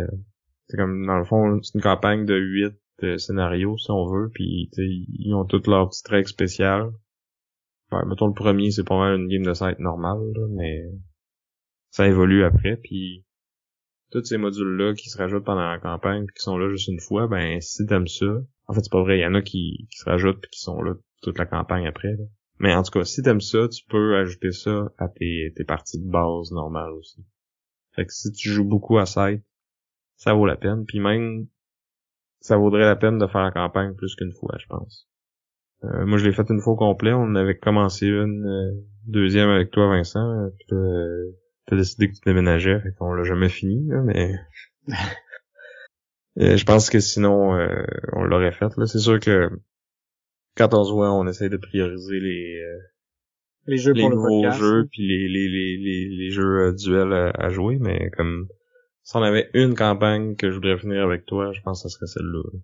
Ah ouais, puis moi, je serais all-in. Si c'était pas euh, si compliqué que ça de, de voyager puis tout ça, c'est, c'est sûr que je voulais la finir. En plus, j'avais gagné la première game. J'avais pris un avantage. Ouais, c'est ça. Mais tu sais, mettons là qu'on se donne le go, là, une fin de semaine, ça pourrait se faire. Ouais. coupe de game là. C'est là c'est, c'est peut-être Max qui va qui va trouver ça tough là. Va falloir comme, parce que on, on joue avec Ariane, fait que là c'est en comme plus, ouais. c'est ça. Euh, c'est pas pire, en même temps c'est ça, il y en a un de vous deux qui part, puis là je peux comploter avec l'autre. Ah, c'est pas pire ça. Je, vais- je vais comme corrompre Max pour qu'il soit dans ma team. Fait que c'était c'était Sight, mon euh, mon numéro 6. Mon numéro 6. Numéro 5. c'est là où le top 5 change. Ouais, ben on sait déjà, là, ton 1 Ouais, ah. 6, là, fait qu'il y a Oui, y a oui, pas le choix. Mais, mais c'est, ce que je veux dire, ouais, par là, c'est, c'est un nouveau venu. Oh! Il n'était pas là. Ah, Vous avez dit qu'il y en a un qui été kické out complètement. Ouais. Alors, euh, ici, on va parler d'un jeu qui est sorti en 2017. Si, si je continue, c'est sûr que tu le trouves. Attends, là, donne-moi un indice, là, sans, sans que ce soit l'auteur ou l'éditeur. Euh, c'est, c'est pas évident, hein, mais c'est d'être un peu subtil. Euh, ça implique euh, des anomalies. Ah, c'est anachronie. Ouais, c'est anachronie. je savais pas, j'ai, je, ouais, je, j'aurais pas trouvé d'indice pour être assez subtil. Fait que c'est designé par David Turtsey et publié par Mind Clash Games. Fait que Anachronie, euh, placement d'ouvriers euh, à, à 11, je dirais. Où est-ce que euh, on a des ouvriers spécialisés qui peuvent faire des tâches particulières. Tous les joueurs ont une faction avec un objectif de fin de partie qui leur est dédié. On a un pouvoir aussi qui peut être euh, différent d'une partie à l'autre. Euh, moi, j'aime jouer avec les euh, les plateaux euh, complètement asymétriques. Je trouve que ça ajoute de la variété. Fait que dans ce cas-là aussi, tout le monde a comme une des, des, des petites particularités qui fait que chaque joueur a comme sa petite game spéciale à lui. On a la, la, la notion de s'envoyer des trucs dans le temps, fait qu'on s'emprunte des trucs à notre futur soi pour éventuellement se rembourser au prix de déstabiliser l'espace-temps puis d'avoir des points négatifs qu'on peut aussi rectifier en payant des ressources. Euh, il y a beaucoup, beaucoup de choses qui se passent. On a des mecs, euh, des espèces de robots qu'on envoie pour pouvoir aller visiter certains emplacements. On construit notre tableau personnel en bâtissant des, bâtiments qui peuvent être soit des emplacements pour les ouvriers, des actions gratuites ou des bonus passifs. Puis c'est un peu euh, le but du jeu, c'est pas mal de réussir à faire son, son- sa grosse action d'évacuation qui fait faire plein de points. C'est de réussir à monter son, son engin puis son système pour pouvoir le faire le plus efficacement possible. Ouais, c'est un jeu qui est très lourd, mais du fait qu'il est très thématique, ça aide à, à internaliser les règles puis à bien les comprendre, je trouve. Ouais. Parce que c'est le thème de comme l'apocalypse qui s'en vient, puis il faut que tu fasses une évacuation, ben tu sais, tu le sais que c'est ça la grosse action du jeu, puis euh, après que les ouvriers reviennent, sont fatigués, puis là t'as deux façons de les motiver, soit que t'es t'es force Soit- à travailler, puis ça baisse le moral, ou, Ou t'es tu- nourri avec de l'eau, tu sais, c'est... puis là le moral il monte. Fait que tu sais, c'est ça fait du sens. Puis, les ingénieurs, ils sont bons pour aller chercher des ressources, ils sont bons pour construire. euh, les administrateurs, ben eux autres, ils sont bons pour Recruter des nouveaux employés. ou pour euh, faire du troc, faire du commerce dans le fond, puis échanger des, des, des ressources en d'autres. Fait que, tu sais, tout fait du sens. Il y a beaucoup de choses à gérer, il y a beaucoup de choses à penser, mais ça coule bien. Puis, Ben, ça coule bien, mais dans toutes les directions, parce que là, tu remontes dans le passé, c'est pas... euh, tout est, ouais, tout c'est est pas comme un fleuve tranquille du temps, là. C'est ça. Ça coule, mais euh, ça loupe. Ouais, ça revient, ça, ça repart, puis il faut que tu gères ton plateau comme faut, puis c'est, c'est, c'est, Ouais, vraiment fun. Ça, c'est cool, parce que t'as, justement, t'as les emplacements communs que là, tout le monde va se disputer pour. Puis t'as comme ton, ton plateau personnel que t'essaies de builder pour être capable de faire ta petite affaire dans ton coin. Puis là, faut que tu gères ces deux affaires-là. Faut que tu te gardes un employé pour remotiver les autres. Ou tu peux t'en garder plus qu'un, comme ça, t'as, pendant que tout le monde fait son, son action de remotiver les autres au début du, du prochain tour, ben toi, tu peux aller faire les actions sur le plateau commun. Mais ça fait que t'as eu un moins bon tour autour de... Tu sais, il y a tous ces, ces aspects-là à, à gérer. tu sais. compte. C'est, c'est vraiment bon. Moi, je, je, je, je tombais en amour. euh, tu sais, je voyais les, qui- en termes de difficulté, qui est quand même, euh, il est quand même intense, mais ça vaut la peine. Puis je le trouve vraiment satisfaisant à jouer. La première game, tu sais, t'es, t'es, pas trop optimal, je pense. En tout cas, moi, j'avais pas été très optimal. Non, non, c'est rough. Tu sais, c'est, c'est facile de comprendre c'est quoi qu'ils font les actions, mais d'essayer de comprendre qu'est-ce que je devrais faire pour faire un maximum de points, c'est une autre histoire. Ouais, c'est, euh, c'est je pense, ça a l'air d'être commun à bien des jeux de Mind Clash, là. C'est ça que j'ai dit quand j'ai parlé de persévérance, là, pas si longtemps, là. Fait que, en fait, j'ai dit ça, mais j'en ai pas essayé d'autres, là. Fait que peut-être que leurs autres sont pas de même, là, mais... Ouais, mais c'est, je trouve que leurs jeux sont, sont bien faits de sorte que, tu sais, quand t'as, quand t'as réussi bien, t'es comme content, genre, t'es comme Mhm. fier, t'es comme shit, euh, pas niaiseux, le gars, là, j'ai réussi ça, là, c'est... fait que, tu sais, quand ça, quand ça se place bien, je trouve que c'est vraiment, euh, c'est ça, j'ai, j'ai, juste rewarding en tête, là, mais c'est, euh, Gratifiant. gratifiant, exact, c'est le mot. Fait que c'est ça, puis j'ai même pas encore touché aux extensions là, puis euh, j'écoutais LP de la chaîne Professeur Board Game, puis euh, maintenant on a fait un épisode, on a que parlé de Anachronie, puis il parlait des extensions, puis ça me faisait baver, là, j'avais c'est c'est c'est va falloir que je m'attaque à ça. Mais en même temps, j'aime tellement le jeu de base que je suis comme qu'est-ce que je voudrais de plus, mais je sais pas. Peut-être que ça va être encore plus haut. Moi, je sais que lui, il rêve de faire une game avec toutes les extensions en même temps. Je suis sûr qu'il serait bien content de t'avoir autour de sa table pour cette partie. Euh, je voudrais, je serais bien partant pour essayer ça. Fait que c'était mon numéro 5, Anachronie. Puis on a parlé, nous, dans notre épisode 57.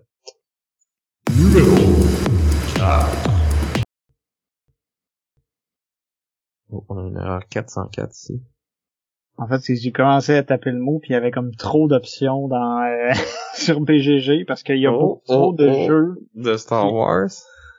Non, Oh! ce n'est pas Star Wars encore. Mais c'est une autre grosse franchise. Oh, ça serait-tu A Game of Thrones? C'est A Game of Thrones, The Board Game, deuxième édition, paru en 2011, designé par Christian T. Peterson et publié aux éditions Fantasy Flight Games.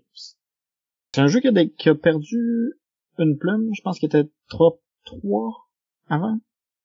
Puis là, il est tombé quatrième. Il n'y a pas Mhm. beaucoup de jeux. Mais quand même, c'est ça. C'est un jeu que qu'on a joué en plus euh, récemment. Euh, C'est un jeu que j'aime encore beaucoup.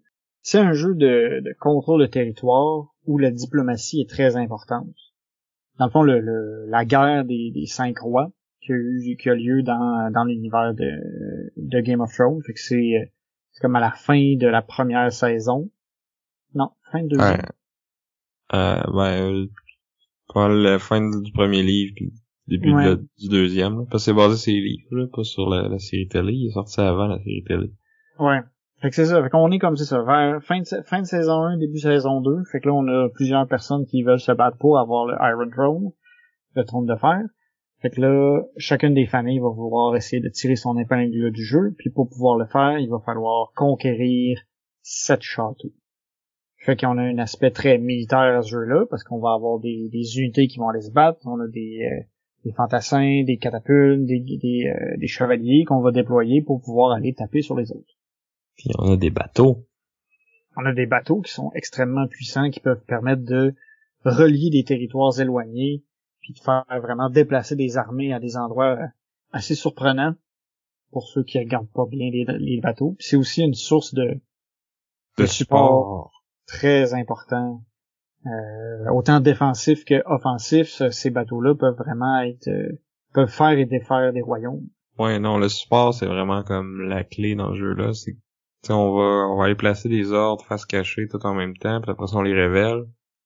Puis, tu t'as des, des ordres de défense pour si tu veux attaquer, t'as des ordres de marche pour bouger puis justement attaquer, puis, puis t'as les, les supports que là, dès qu'il y a un conflit dans n'importe quel territoire qui est adjacent à ton support, ben, ton armée qui est là, elle peut euh, s'additionner à un côté ou à l'autre en le supportant. Que toi tu sois impliqué dans le conflit ou non. Puis en plus, c'est qu'elle risque rien. Ceux qui se battent, là, ils ont des chances de perdre leur troupe, là, mais ceux qui supportent, là, ils sont juste là comme pour aider, fait qu'ils ils ont aucun risque, mais ils peuvent vraiment déterminer le gagnant ou le perdant. Puis tu l'as dit tantôt, il y, a, il y a beaucoup de politique puis d'alliances, puis ça, ça vient justement du fait qu'il y a des supports. Fait que là, si euh, Vincent m'attaque, ben il peut avoir euh, un Martin à côté qui qui dit à Vincent oh il t'attaque Sam je vais te supporter puis on va le battre tu vas voir ça va bien aller puis là au moment où que le combat arrive là euh, moi puis Vincent on appelle au support puis là Martin peut décider que finalement ah ben moi je vais backer Sam parce que euh, à dernière game Vince m'a fait un double backstab puis là euh, je me revanche Ouais, fait que c'est ça. Fait que ça, ça a des, des moments assez, euh, assez hot où justement les gens euh, que tu pensais tes amis ne le sont plus assez rapidement. Fait que tu sais, c'est ça. Comme tu disais, il y a la notion de placer les ordres sur la table. Fait que t'as beaucoup de, il y a beaucoup de table talk, tu sais, parce qu'on va tout se dire, euh, en plaçant ces ordres-là, toi, tu, penses faire quoi? Ah, si tu mets ton support là, on va faire ça. Tu sais, c'est une grosse partie de la partie, puis une grosse partie du jeu, puis je trouve ça vraiment hot. À ça aussi, je trouve qu'il y a beaucoup de, de sous-éléments ensuite qui s'additionnent, qui sont. C'est comme la, la gestion des ressources. Euh, tu peux pas avoir des millions d'armées, tu sais, ça finit pas comme risque, parce que t'as comme 15 millions de petits cubes, puis tu bases des dés à l'infini. Non, faut que tu gères tes, tes, tes stocks pour pouvoir avoir des plus grosses armées. Fait que ça, je trouve ça bien, parce qu'il faut que t'ailles chercher certains territoires pour pouvoir augmenter ces ressources-là, pour avoir plus de bonhommes. Euh, si t'en perds des ressources, ben tu vas perdre des armées aussi. Fait faut que tu te watches. Il y a aussi euh, les trois pistes d'influence qui rajoutent aussi de la, de la saveur par-dessus. Tu sais, on a le, le, le trône de fer qui détermine l'ordre des tours, qui peut gérer les qui, qui va puis celui qui est le premier détermine les égalités dans certains cas. T'as le, fief qui nous permet de déterminer la, la- la gestion des égalités en combat. Fait que c'est super important d'être positionné au-dessus des gens auxquels on, on, on a l'intention de taper dessus. Puis on a Ouais, la- puis, puis le premier ou la première euh, peut se rajouter un en combat, ce qui est énorme. C'est, c'est, Parce que c'est c'est des combats déterministiques, il n'y a pas de hasard, puis comme tu disais, on n'a pas des grosses armées. Fait que un, c'est beaucoup, là. Tu sais, des fois, euh, surtout Quand quand tu, tu, tu gagnes toutes les égalités. ben oui. Tu, euh, souvent, l'épée, c'est une grosse menace parce que, justement, le joueur a le gros bout du bâton, puis on, on va le laisser tranquille parce qu'on sait jamais quand est-ce qu'il va l'utiliser, cette épée-là. Puis, euh, c'est ça, avec ces, avec ça, on ajoute aussi les cartes de personnages. Chaque, chaque faction a, une main de personnages uniques qui ont tous des pouvoirs, des forces militaires, puis des pouvoirs funky, euh, qui vont pouvoir additionner à leur force de combat. Puis là, il y a beaucoup de jeux là-dessus qui il y a beaucoup de combats qui se font et se défont à cause de ces cartes-là parce qu'on sait on sait qu'est-ce que l'opposant a dans ses mains, puis on sait qu'est-ce qu'il a discarté. Mais on sait Mm. jamais qu'est-ce qu'il va nous mettre dans la face. Fait que, fait que c'est assez assez hot pour ça aussi. Ouais, puis tu sais, mécaniquement, sont, sont bien faites. Puis en plus, thématiquement, tu sais, c'est c'est tous des personnages, des livres, puis comme l'effet de la carte fit avec ce que le personnage a vraiment fait dans les livres, puis c'est... Je trouve c'est bien, vraiment bien réussi. Ouais. Totalement. Parlant de thématique, il y a les il y a les sauvageons qui peuvent attaquer aussi à m'amener, puis il y a aussi une piste qui détermine combien d'ordres spéciaux tu peux jouer, puis qui est aussi critique parce que les ordres spéciaux sont plus forts que les ordres normaux, puis tu veux en faire, tu veux pas, pas en faire. Fait que c'est ça, il y a plein plein de trucs euh, qui, qui qui sont là, qui sont thématiques, puis qui font que le jeu est ultra euh, ultra intense, ultra tendu, puis l'aspect politique. Ultra long aussi. Ouais, c'est ouais, il est très très long. Puis plus on est nombreux, pire c'est. Y a Mais c'est ça, c'est c'est un événement. C'est ça. Du- Moi j'ai essayé euh, j'ai essayé une extension qui qui, qui fait que la partie peut être un peu plus courte puis qui change un peu les règles du jeu. Puis toi Sam, je pense que t'as, t'as, t'as aussi l'autre extension là, la la Ouais, Queen of Mother of Dragons. Ouais. En fait, il y a deux extensions qui euh, raccourcissent la partie, là, qui étaient sorties en, en premier. Puis c'est le Mother of Dragon qui, euh, qui rajoute euh, un autre... Ça revire quasiment le jeu en tous contre un. là.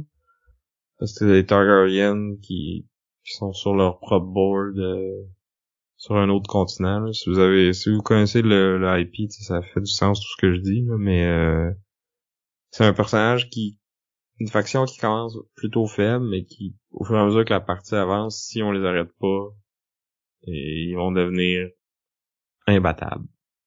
Ouais, puis ils ont une façon de faire des points différents, de gagner la partie différemment. Mhm. Fait, fait qu'il faut que tu prennes ça en compte. C'est... Euh, euh, très cool, puis ça ça fait que le jeu est, est jouable à différents comptes que parce que avec le juste le jeu de base en bas de 6 euh, c'est pas super bien balancé, je trouve. Ouais, non, il y a des, il y a des factions qui l'ont plus facile, là. Tu sais, c'est, comme tu disais, c'est un jeu qui est là pour se jouer en événement, là. Tu, sais, tu, tu ramasses tout le monde sur la carte, puis tu fais ta journée à jouer à ça. C'est là que ça, ça, ça vaut le plus la peine. Mhm. Puis avec l'extension de Mother of Dragon, je pense que tu peux même te rendre jusqu'à 8 joueurs. On l'avait fait une fois avec euh, ben moi je l'ai fait avec la gang de, de d'un board game presque parfait justement, c'était la fête à Pat, qu'il avait voulu jouer à ce jeu-là, on l'avait joué à 8. Euh, ça avait été une journée assez épique. Puis une victoire de du vrai roi Baratheon euh, joué par Sam. Fait. Que demander de plus? Oh my god. Je pense qu'il mérite qu'on y mette un petit peu de poison dans son vin, lui. Non, c'est un, c'est un très bon jeu. Moi, ça a longtemps été mon numéro 1. Euh, je pense que quand on a fait l'épisode 1, il était euh, numéro 3 aussi. C'était notre euh, crossover. Mais euh, on verra euh, dans deux semaines s'il est encore dans mon top 10. Oh. Maintenant, Numéro 3. numéro 3, c'est celui qui a le plus monté dans mon top 5. C'est là où je dis que, tu sais, c'est, c'est pas un jeu ultra complexe. C'est pas, euh, c'est pas le super gros événement. C'est un jeu que je peux jouer tout seul. Puis je vais avoir beaucoup de fun. C'est un jeu où j'ai, j'ai jamais eu une, une game plate. Genre, ça a tout le temps bien été. Puis il y a eu des games très courtes. Mais je recommençais tout de suite. Puis ça allait mieux. Parce que Puis c'est un jeu où tu peux mourir. c'est un jeu où tu peux mourir. Où où la mort pourrait mourir.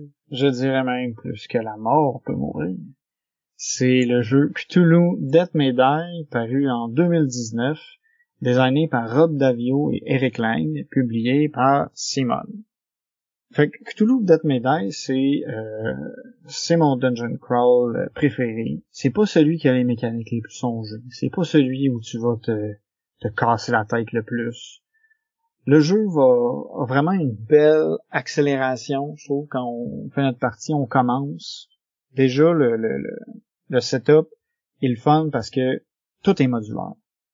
Tu choisis un scénario, tu choisis un gros monstre tentaculaire que tu veux tabasser, tu choisis tes héros, puis tu pars. C'est tout le temps différent. Tu fais du mix and match avec tous les scénarios, avec tous les, les, les, les, dieux très anciens puis tes, euh, tes héros. Fait que tu mix and match tout ça comme tu veux. Il y a des, des milliers de possibilités de, de, de, de, euh, d'association. Tu t'installes puis tu joues. Au début, tu roules un peu de dés, puis plus la partie avance, plus tu roules plein de dés. C'est du gros euh, du gros fun euh, sans euh, j'allais dire brainless là, tu réfléchis pas, tu tu roules des dés. Mais j'aime beaucoup ça. Je trouve ça très satisfaisant parce que la, la, la thématique vient me chercher.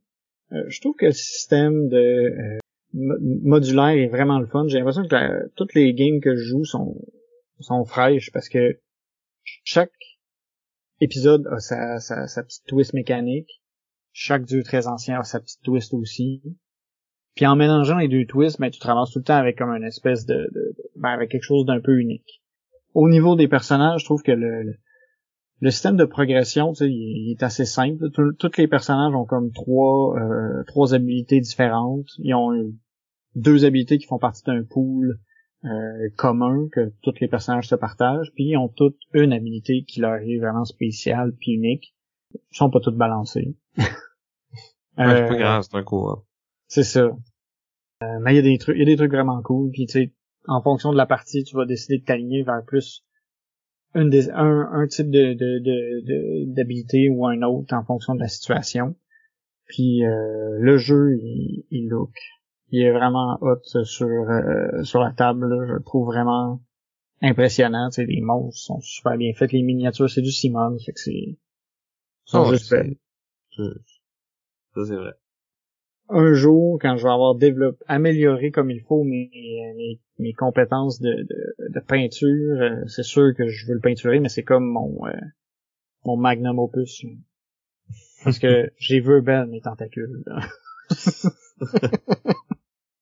Ouais, c'est un jeu que je pense que ça ressort quand même assez souvent. là. Les deux, on l'a joué récemment, là, pas ensemble, mais avec Marie. Ouais. Euh... Que j'ai corrompu, en fait. Ouais, c'est vrai, elle l'a acheté à cause de toi. C'est avec sa copie qu'on a joué d'ailleurs. Ouais. Ouais, non, euh, tu sais, c'est... Pour moi, c'est un jeu à la, à la zombicide, là, une espèce de, de dungeon crawl que, tu sais, faut pas que tu fasses n'importe quoi parce que tu vas perdre. Mais en même temps, tu sais, c'est... C'est pas comme Spirit Island, mettons, que tu vas te casser vraiment beaucoup la tête à, à optimiser ta stratégie. là. Non, c'est ça, comme je dis, c'est, c'est, c'est pas lourd, là, tu sais, c'est léger. C'est ça, c'est un beer and pretzel, là. Ouais. Tu sais, puis il y a beaucoup de dés, fait que tu sais, il y a quand même beaucoup de hasard. Ça fait contraste avec euh, euh, tu sais, les autres jeux qu'il y avait qui étaient pas, un peu pas mal moins euh, aléatoires. Tu sais, là, lui, il y a- cette dose d'aléatoire-là qui est beaucoup plus présente. Mais en même temps, tu roules tellement de dés qu'un moment donné, ça finit par... euh, Par se balancer. C'est ça, tu sais. T'as des façons aussi un peu mitigées, mais tu sais, ça. ça, ça dépend quand même. Ça peut dépendre des dés. Tu peux perdre une partie à cause des dés. Ouais, ouais. Mais dans un jeu coop, c'est moins... euh, Moi, en tout cas, je trouve ça moins grave que quand c'est un jeu compétitif où ce que là, tu es au coude à coude pendant deux heures, puis finalement, c'est un jet de dés qui détermine qui gagne. Ouais, ça, ça, ça fait plus mal un peu. C'est ça. Fait que Fait que c'était... Vas-y. Ouais, on, on en a parlé dans notre épisode 18, euh, les meilleurs dungeon crawl. Ouais, puis j'ai pas eu le choix, tu sais, là, il y, avait la, la première édition, euh, je me suis emporté, tu sais, j'ai- toute la première édition. Puis là, ils ont fait une deuxième édition. Ben, j'ai tout acheté. J'étais allé en ligne. Attends, tu dis de tout, mais t'as pas le, le gros J'ai pas, j'ai, Cthulhu ouais, géant. la, la seule chose que j'ai pas, c'est le gros Cthulhu géant. Puis là, c'est parce que physiquement, je saurais pas où le mettre. Mais je me suis imprimé le scénario qui va avec. Fait que tu sais, j'ai joué au scénario, mais j'ai pas le, le, le gros Cthulhu parce que j'ai pas j'ai pas de place où le mettre. À un moment donné, je me suis dit, on- je l'avais vu à quelque part pas cher. À quelqu'un m'avait dit, non, c'est ça. Quelqu'un m'avait dit qu'il était pas cher à une place. Puis il m'a dit, tu le veux-tu? J'aurais pu l'acheter. Je l'ai pas fait parce que j'avais vraiment pas de place où le mettre. J'ai fait, où est-ce que je vais mettre ça? Genre, je vais le mettre au milieu de ma table puis je vais manger autour de lui, je sais pas, genre. Ou sinon, il va falloir Non, tu prenne- vas le mettre dans ton lit, puis tu vas dormir avec en cuillère. Ben, c'est ça, tu sais. Puis, euh, je pouvais pas mettre ça. je, je, je l'ai vu une quelqu'un fois. qui a mis un veto là-dessus. Ouais. ça serait, ouais, ouais. Je peux pas le, il pourrait pas être affiché à la vue, mettons. Puis je comprends ça. C'est pas l'élément déco le plus, euh, euh, qui, qui s'ajuste le plus avec les couleurs de l'appartement. Fait qu'en tout cas. Fait que c'était, euh, mon numéro 3. Toulouse, Death Maiden. Mon numéro 2, je pense que tu peux le connaître. C'est un... Il, fait... il était dans mon top 5. Et Est-ce que c'est une deuxième édition? c'est une deuxième édition. Est-ce que ce serait un endroit où on peut vivre mais qui va nous rendre fous? Euh... Non. Oh! Non, mais on... On pourrait... On, on pourrait y vivre. Ça ressemblerait à la Nouvelle-Zélande. Oh! Ah, c'est vrai, il était dans ton top 5, lui aussi. Ouais. Alors, euh, un autre que- jeu, hashtag Team Sam. Oui, c'est un jeu hashtag Team Sam. C'est... Euh, épisode 3, si je me rappelle bien. Ouais. C'était dans un euh, c'était un gros épisode. C'était dans ce cas-ci euh, le jeu lequel je pense, c'est War of the Ring, deuxième édition, paru en 2011, designé par Roberto Di Maglio, Marco Maggi et Francesco Nepitello, publié aux éditions Ares Games. War of the Ring, c'est c'est la guerre de l'anneau. C'est euh, on refait euh, le Seigneur des Anneaux, mais en jeu de société. Le bien contre le mal. Les armées d'orques du Mordor et d'Isengard qui affrontent les peuples libres de la Terre du Milieu, que ce soit le, le Rohan, le, le Gondor euh, et les, les, les nains, les, les elfes, tout le monde est là. Tout, tout est Ouais. là. Les nains sont là. Parce qu'ils vont participer à la game, c'est une autre histoire, là, mais ils sont là. Ouais. C'est, ça arrive des fois. Des fois. euh, Des fois, sont, sont importants, mais... Ouais. Mais bon. C'est juste épique. Chaque joueur a sa, sa faction. Dans le fond, c'est soit, soit t'es les gentils, soit t'es les méchants. Quand t'es les gentils, ben, ta mission, c'est tout simplement de réussir à amener Frodon euh, jusque au monde du, à la montagne du destin, puis de jeter l'anneau dans les flammes qui l'ont vu naître. Techniquement, tu peux gagner par un militaire aussi. Ouais. C'est plus dur. C'est ça se dur. peut. Je l'ai subi une fois. Je te l'ai fait subir une fois. Je, je l'ai subi une fois. Je pense qu'en plus, juste avant la game, on a dit de toute façon personne gagne militairement avec, avec les peuples libres. Ben j'ai réussi à perdre contre. Ben en étant en étant les méchants, j'ai perdu contre les bons qui ont fait une victoire militaire. Parce que Aragorn, héritier du roi, est arrivé avec l'armée du Gondor pour reprendre euh, les territoires d'Umbar. Ouais. Que j'avais juste complètement négligé. Puis là, je l'ai vu tranquillement y aller, puis pogner l'autre petit terrain à côté qui disait c'est la fin. Ça avait fait mal. Mais c'est ça. Parce que sinon, c'est qu'on on est les, euh, les hordes du mal, puis notre objectif, c'est de euh, conquérir euh, des, euh, des villes. Si on réussit à conquérir assez de villes, ben on a gagné. Si on réussit sinon à totalement corrompre le porteur de l'anneau, on peut avoir gagné aussi. Fait que c'est un jeu euh, vraiment immersif. On va voir apparaître les, les- tous les personnages euh, des livres à certains moments sous la forme de cartes, sous la forme d'événements. On va euh, avoir beaucoup de de- d'armées qu'on va recruter, on va recréer certains événements. On, on a une espèce de petit aspect politique aussi quand on est les peuples libres. Il faut réussir à activer nos peuples pour qu'ils aillent se battre parce que personne croit à ça. Voyons donc. Un gros méchant œil qui veut conquérir le monde. C'est quoi cette histoire-là? Fake news. Puis euh, c'est ça. Pendant que toi t'es là puis tu te dis Voyons, j'ai besoin de vous autres. Ils sont en train d'envahir ma capitale. J'ai besoin des nains. Mais c'est ça, c'est c'est c'est c'est vraiment un jeu de, de, de proportion épique où justement au début du le, le truc, le seul truc que j'ai à y reprocher, c'est son c'est ses systèmes d'action. Dans le fond, on va rouler des dés. Ça, ça va déterminer les actions qu'on va faire.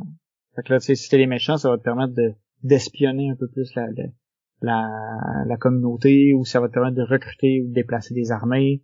Quand t'es un quand t'es les gentils, ben t'as un peu l'équivalent aussi, mais c'est pour déplacer ton ton porteur de l'anneau ou le cacher. Ou tes, tes compagnons qui, ont, qui sont partis de la communauté. Ouais, que- parce que tu peux séparer ta communauté puis envoyer dans le fond tes euh, tes personnages faire des euh, Des fond, side quests. des side quests carrément. Ben, En fait, tu peux il y a comme une carte je pense par pour chaque événement du des livres.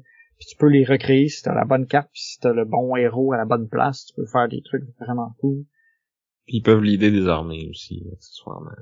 Ouais, c'est ça. c'est- Mais en même temps, c'est ça, c'est que ces, ces gens-là, ces personnages-là sont aussi des, la protection contre la corruption. À la fin de la, quand, quand, on, quand on traverse le- le- la montagne, du, ben les, les- plaines de- du Mordor. Ouais, en tout cas, que moi, si je me fie à ce jeu-là, là, Rodon pis Sam, ils ont été vraiment chanceux de survivre à tout ce voyage-là tout seuls, tous les deux. Ouais, ouais, parce que c'est, c'est, c'est Parce que dans le jeu, là, si t'amènes juste ces deux-là, là, il y a des grosses chances qu'ils soient corrompus avant de se rendre à la fin. Ouais, c'est, c'est, c'est pas évident. Sam, il a pas des super pouvoirs dans, le- dans le jeu de plateau. Contrairement au Sam dans la vraie vie. Sam, Sam s'agace. N'est-ce Oh pas? oui, Sam, Sam Wise, là. Uh-huh. Pas Gamji, là. Ouais, ouais, ouais. L'autre Sam qui est Wise. Sam le barbu. Fait que ouais.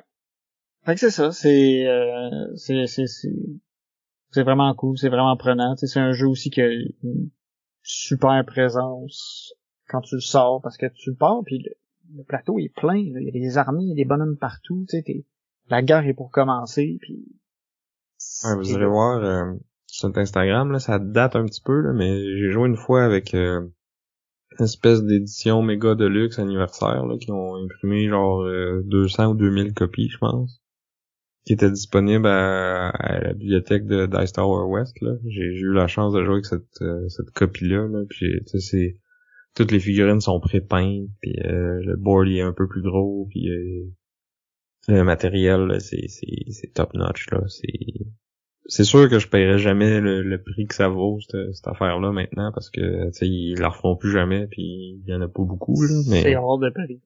mais je suis quand même content d'avoir joué avec au moins une fois puis de- d'avoir des photos pour le prouver. Ouais. C'est quand même, euh, c'est quand même cool. Ça, ça me rend un petit peu jaloux. Un petit peu. Mais- On va retourner à Dice Tower West puis tu viens avec moi. Juste pour ce jeu-là. Ouais. Ça me va. fait que c'est ça. Fait que c'était mon, mon numéro 2. C'était War of the Rings, deuxième édition. T'as pas essayé les extensions, hein? Euh, non, même pas. Genre, je, je, Après ça, ils sont Je- rendus à, je pense que la troisième est sortie cette année, même. mais ouais, j'ai, j'ai- j'imagine, imagine. Peut-être que c'est encore mieux avec les extensions. Je l'ai même pas essayé avec, avec, c'est mon top 2. Ouais. Je- Mais, le jeu est tellement bon sans que, honnêtement, je, je serais curieux de le faire au moins une fois. Mais, euh, tu sais, je voudrais les essayer avant de l'acheter, tu sais. Ouais.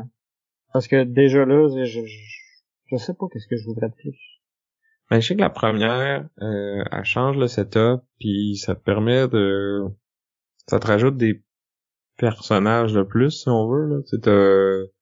Du côté des gentils, t'as Elrond, Galadriel, euh, qui peuvent... euh, puis je pense que t'as une version différente de Gandalf.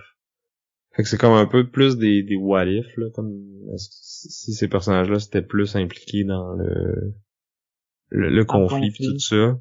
Fait que tu sais, ils peuvent se promener sur la map, puis ils ont des effets, puis euh, faire des affaires, puis du côté des des, des méchants, ben là t'as le Balrog, euh, t'as euh, il me semble qu'il y en a un autre là, mais bref.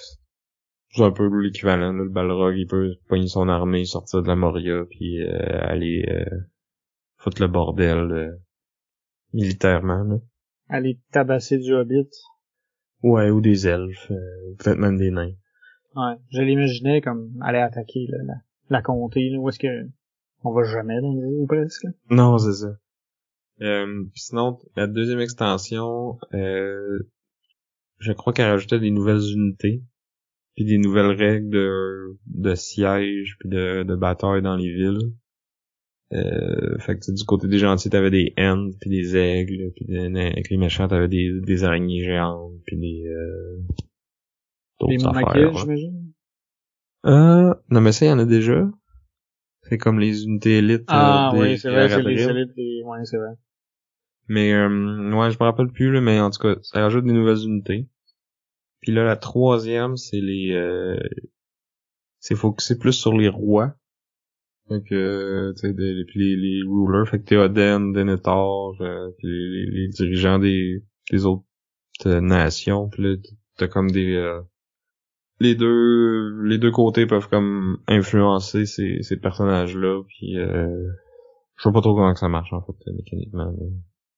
C'est, c'est le peu que j'ai, lu là-dessus. Mais ouais, faudrait peut-être, euh, faudrait peut-être les essayer. C'est, c'est, c'est, c'est difficile de, de, en fait, je, c'est ça, c'est que je sais pas qu'est-ce que je manque. Peut-être Non, que, c'est ça. fait qu'il faudrait que je l'essaye un jour. Mais en même temps, on avait essayé le, il y a comme un, scénario alternatif, là, que tu commences la partie un peu plus avancée, si tu veux, là. Au lieu de commencer après le conseil de l'Ronde, tu commences après le, La séparation de la, de la communauté. c'est ça. Fait que, tu, commences ta, ta communauté a déjà splitté, euh, Boromir est mort, euh. Ouais, ça avait été cool. Tu sais, ça faisait une partie plus petite, plus courte. Ouais, mais comme, tant qu'à jouer, je voudrais la, la full pin. Hmm. Si j'ai moins de temps, là, je ferais un War of the Ring de card game. Ouais. Mais c'est pas, euh, c'est pas aussi épique, là. Mais, tu sais, tant qu'à couper court, tu sais, j'aime, j'aime comment ils ont distillé ce jeu-là en jeu de cartes. Je sais que toi, t'as moins trippé dessus, là, mais, euh, l'aspect narratif est quand même là. Ben, il- en fait, il est un peu plus là à cause de, tu sais, les, les cartes de, de c'est de road, ou en tout cas, la, la, la route, le chemin de, Mm-hmm. le pat. le path, le chemin, ben oui. Fait que, tu sais, c'est un peu plus, ça, ça, ça relate les événements un peu plus comme ça, là. C'est moins, euh, c'est moins what if, tu sais, ça reste plus fidèle. un peu. Puis le fait aussi que tu peux pas jouer certaines cartes si c'est pas si t'es pas comme à telle place. Tu sais, Mhm. ça, ça veut rester plus proche du livre. Alors que dans War of the Ring, il y a plein d'affaires qui peuvent se passer. Hein. Fait que t'es plus t'es plus libre. Numéro 1. Donc, Fait que- je pense qu'il y aura pas de surprise ici. Ouais. Tu En l'as Moi, j'avais ma surprise, c'est je m'attendais à ce que Imperial Assault soit dans ton top 10. Il était euh, il était pas loin. Il était il était pas loin. En fait, il était top 12 Imperial Assault. Hmm. C'était proche, là. tu sais, c'était vraiment pas facile. là. J'ai vraiment eu de la misère maintenant à faire mon classement. Puis à la fin, c'est ça, j'ai j'ai eu l'aide de Bob Meeple, puis je me suis dit, ça fait du sens. Mais c'est parce que, Mais je pense que celui-là, ton numéro 1, tu savais qu'il allait être là. ouais, ça, ça je le savais, c'était, c'était sûr maintenant. Le jeu avec, que ceux qui nous écoutent vont le savoir aussi, s'ils nous écoutent depuis longtemps, mais pour les nouveaux, là, on peut peut-être arrêter de teaser puis de dire c'est quoi.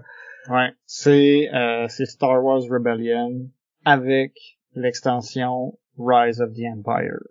Le jeu est paru en 2016, il a été designé par Cory Konitzka, publié par Fantasy Flight Games. C'est euh, c'est le jeu avec lequel j'ai j'ai le plus de fun à jouer. C'est c'est juste malade. J'ai j'ai jamais eu une partie que j'ai pas aimée. C'est un jeu pas mal complexe. C'est la guerre entre la- l'Alliance rebelle et l'Empire. C'est un jeu de, de, de chat et de la souris où euh, l'Empire, avec son armée massive, va explorer la galaxie à la quête de la base rebelle pour pouvoir la détruire, alors que pendant ce temps-là, les rebelles doivent rester cachés, accomplir des missions secrètes pour convaincre euh, la galaxie de se joindre à eux puis de vraiment se, se, se- se soulever contre contre l'Empire. C'est un jeu qui est sur la table et juste wow, là, tu peux pas euh, tu peux pas rester insensible en regardant ce jeu-là, Sam. Tu peux pas. Non. T'as, le plateau, t'as une, c'est une carte de la galaxie, le plateau est très grand, en fait, c'est comme un plateau double. Deux, gros plateaux collés ensemble pour faire la carte de la galaxie. Euh, Il y a plein de mini partout, des Star Destroyer, des, des X-Wing, euh, des petits bonhommes, des quadripodes, des, étoiles de la mort. Des étoiles de la mort, tu peux en avoir plus qu'une. Puis, il y a un gros look, mais aussi il y a beaucoup de, de, le, le jeu est, est fun à jouer.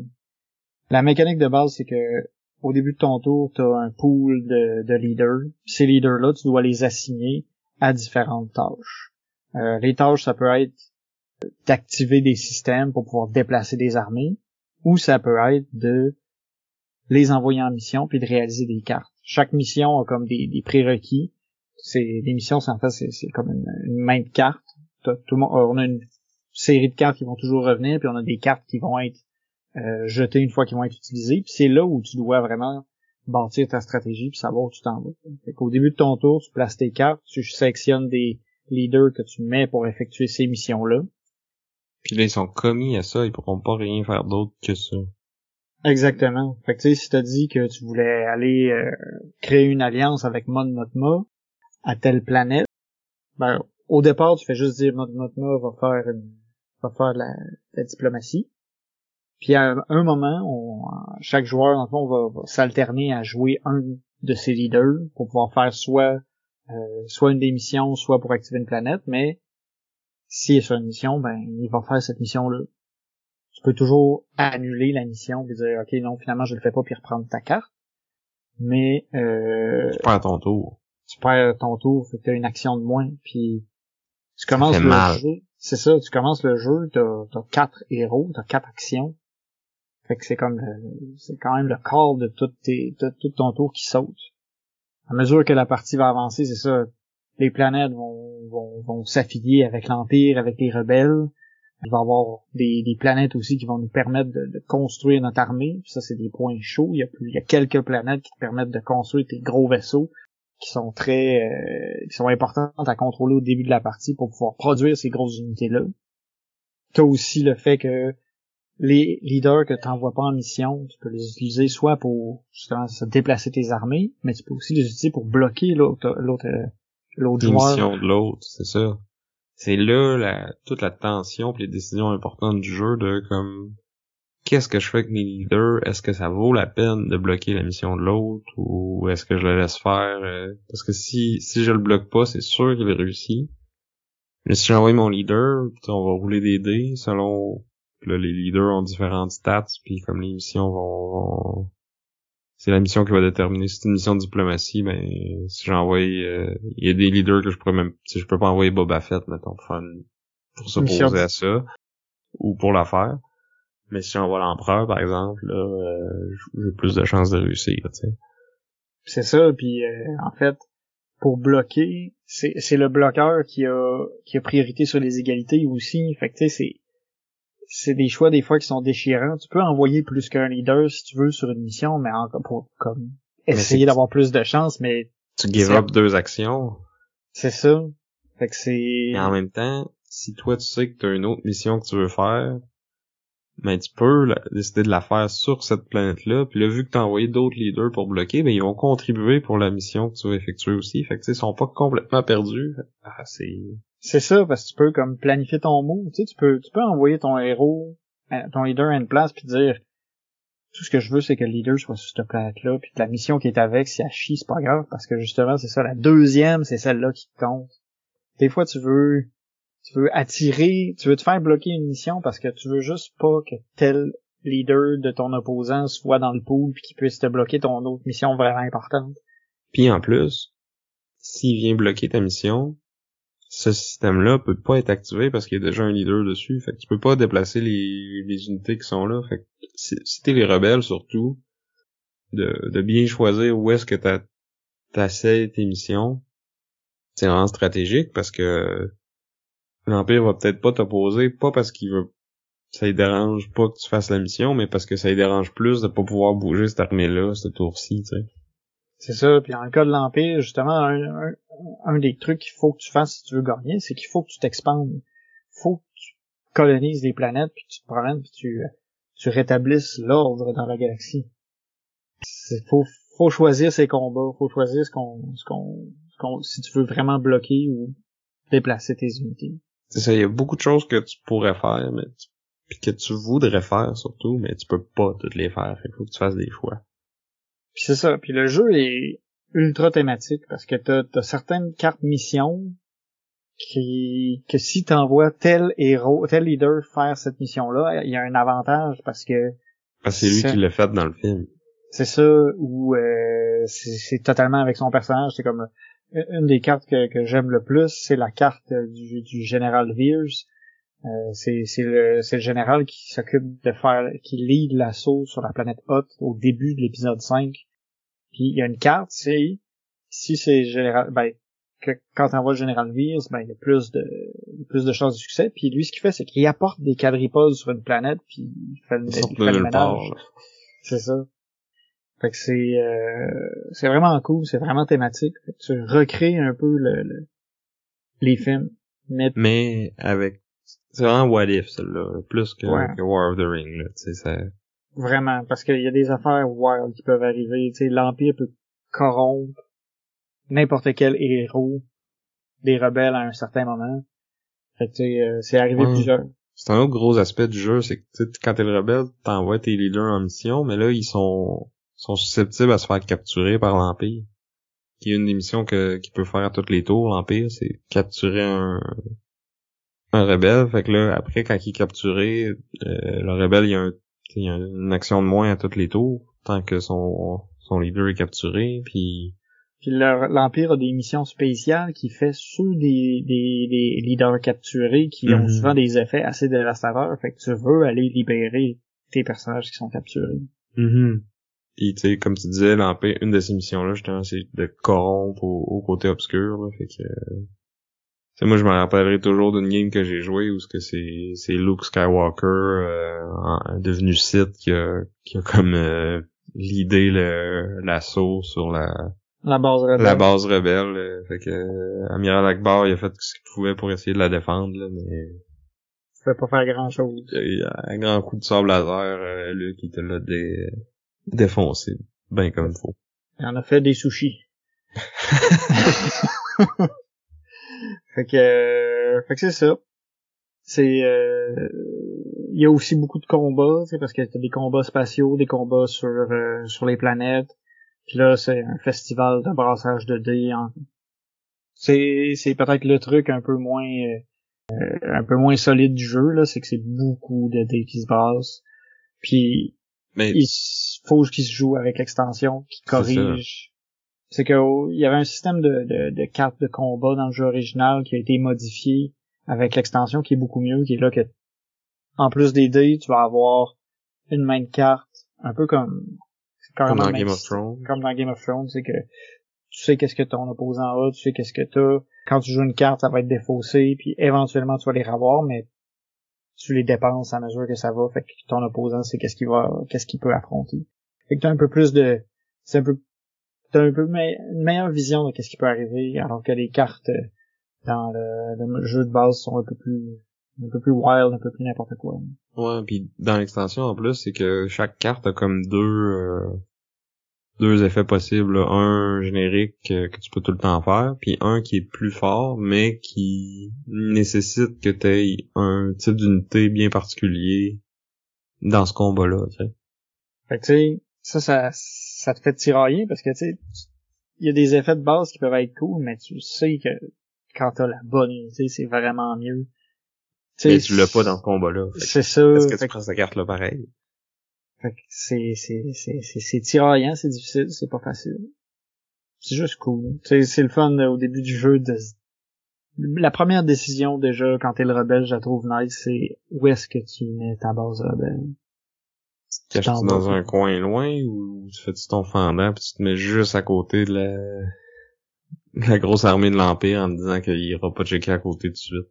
C'est ça, puis tu sais, selon comment tu décides de faire le setup, si tu prends le setup original, il y a une Death Star qui est déjà euh, opérationnelle sur le plateau, mais si tu prends le, le, le setup de départ de l'extension, c'est une Death Star en construction qui est sur le dessus, sur le plateau. Fait que tu dis, je je vais-tu pas loin, puis je vais aller péter la Death Star direct juste pour être euh, désagréable?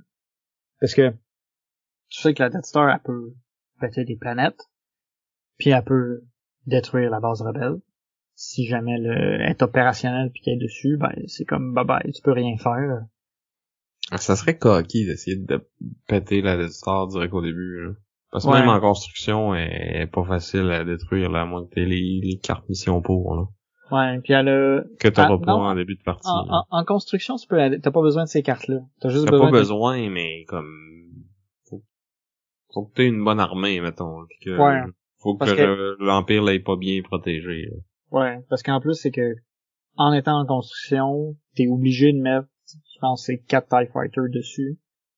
Puis ça, après ça, généralement, tu vas mettre d'autres affaires en plus. Fait que tu sais, puis elle, elle te donne pas de points au début de la partie non plus. Tu sais, ce serait vraiment juste pour être désagréable que tu ferais ça, parce que plus tard, si tu trouves les plans, là, ça te donne des points de la détruire. Ouais, ouais. Putain, je pense pas que ce serait une bonne stratégie d'essayer de la détruire au début. En tout cas, moi, j'ai j'ai joué plusieurs parties, là, même avec l'extension, puis j'ai pas... euh, J'ai pas Non. vu ça, puis j'ai pas j'ai pas eu l'envie de le faire non plus. Ouais, non, non, c'est c'est mieux pas. En fait, euh, c'est c'est que c'est ce serait beaucoup de ressources pour peu de de, de, de bénéfices. C'est ça. Mais ça serait drôle. Sure. Mais ouais. Fait que c'est ça, c'est euh, c'est un jeu très long, euh, c'est un jeu qui il peut jouer à plus que deux, mais je Ouais, pense que c'est mieux jouer à deux. Peut-être pour le montrer, hein. Puis encore. Ouais. Je pense que j'ai fait une partie une fois à quatre. Ça change un peu l'utilisation des leaders, tu sais, mais ça, ça ajoute des restrictions, ça force le timing, puis ça fait que t'as... Ouais. Il y a cet aspect-là qui est plus intéressant, parce que, tu sais, War of the Ring aussi, techniquement, tu peux jouer à 3 ou à 4, là. Mais, tu sais, c'est... C'est designé pour être joué à 2, je pense, hein. Ouais. Non, définitivement. là. Surtout que, en fait, je trouve que justement, ben, tu sais, Rebellion à deux, c'est mieux parce que t'es plus libre un peu. Sais, parce que t'es pas, il y a un défi de plus à 4 parce que tu dois comme dire bon ben là il va falloir que toi tu fasses ça, moi je fais ça, puis après ça toi tu fais ça. Il faut que ce soit séquentiel parce que chacun des deux de la même équipe vont s'alterner. Mhm, puis on n'a c'est- pas accès aux mêmes leaders. Il y en a qui sont qui sont des héros, puis d'autres qui sont des amirals. C'est ça. Fait, que- fait que tu peux pas. euh, Il y, a, il y a des affaires funky que tu peux pas faire à 4, mais tu peux le faire à 2. Mhm. Non, je le recommanderais vraiment plus à deux. Puis euh, c'est ça, là. euh, Mon, mon top 2, c'est, c'est, c'est deux jeux qui se ressemblent beaucoup, tu sais, dans leur thématique de grosse guerre asymétrique, mais ça. puis thématique. Mais c'est, c'est ça, c'est. ça vient me chercher, là, c'est. C'est vraiment des bons moments. Puis à maintenant, on a eu la, la brillante idée de- d'enchaîner les deux en, en une soirée, là. Ça a été. Ça a été vraiment cool. Ça a été vraiment tard. C'était avant que je sois un papa. ouais. Je. Mais on serait dû pour s'en faire une journée puis jouer les deux, par exemple. Ouais. Ah, clairement. Commencer le matin, là, plutôt que commencer en soirée puis finir à 4 heures du matin. Ouais. Mais on commence en journée, on peut finir à une heure raisonnable. Ouais. Puis faire les deux back à back. Ça fait longtemps qu'on n'a pas joué ni à un ni à l'autre, là. Ça, ça serait le fun. Bon ben on, on ça. Puis euh, sur ce, c'était mon top 10. Les jeux que avec lesquels j'ai eu le plus de plaisir à jouer. Fait que là, les poolers, j'espère que euh, vous avez fait beaucoup de points, vous avez prévu les bons jeux, vous avez mis aux bonnes positions. Avec un Euh. peu de chance, vous avez meilleur score que Sam. Ouais, moi j'étais pas très bon au début. J'ai pas fait l'exercice non plus de de, de prédire le- ton top 10 là. Ouais. Moi je vais je vais je vais essayer de, de, le- de le prédire. Avant que tu dises ces indices là, ben je pense que le top, je je suis pas mal certain de. de Ouais, le, le numéro 1, je pense que ça va pas surprendre personne. Numéro mais- 2 aussi, je suis pas mal sûr. Oh, on verra. Le 3... Euh, top 3, je pense. Je pense que je l'ai, ton top 3. On verra. On verra. Fait que sur ça, ben, ça fait un épisode un peu plus long que d'habitude. Ouais, moi je pensais que ça allait être plus court, mais finalement c'est plus long. Ouais, bon ben, C'est correct, c'est Noël. On peut se coucher ouais. tard. on a le temps. Fait que, ben, merci d'avoir écouté euh, jusqu'à la fin. Euh, on- je vous dis merci à vous. Vous autres, c'est quoi euh, votre top 10, en fait? Ouais, ou c'est quoi votre préféré parmi ces 10 là, mettons? Ouais. À quel point est-ce que je suis dans le champ d'aimer euh, euh, ISS Vanguard ou Cthulhu Death May Die que, tu sais, quand je sais qu'ils ont des mécaniques un peu moins je pense que ISS Vanguard il est quand même populaire, là. Ouais. Mais ouais, dites-nous c'est quoi votre euh, votre préféré là-dedans? Euh, Envoyez-nous votre top 10 à vous aussi. Puis euh, vous pouvez faire ça par courriel, boardgameduel@gmail.com, sur Instagram, sur Facebook, ou venez sur notre Discord. C'est ça, bonne chance à tous ceux qui, qui participent à notre concours. Euh, vous avez la moitié de vos points, là, peut-être, ou peut-être que vous allez faire mieux avec mon top 10 qu'on va voir euh, l'année prochaine, en 2024. Fait que vous avez du temps pour y penser.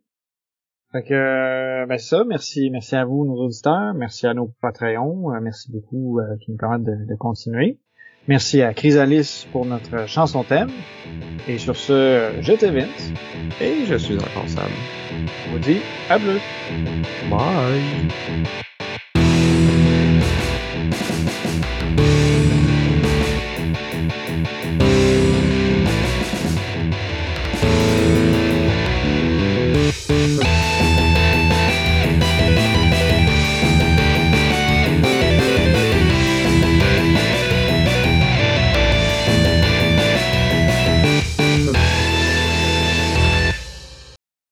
De mon côté, j'avais défendu le jeu Little Town, qu'il ne faut pas con... cor- Non, qu'il ne faut... Non, Il en faut plus, pas me suis- corrompre.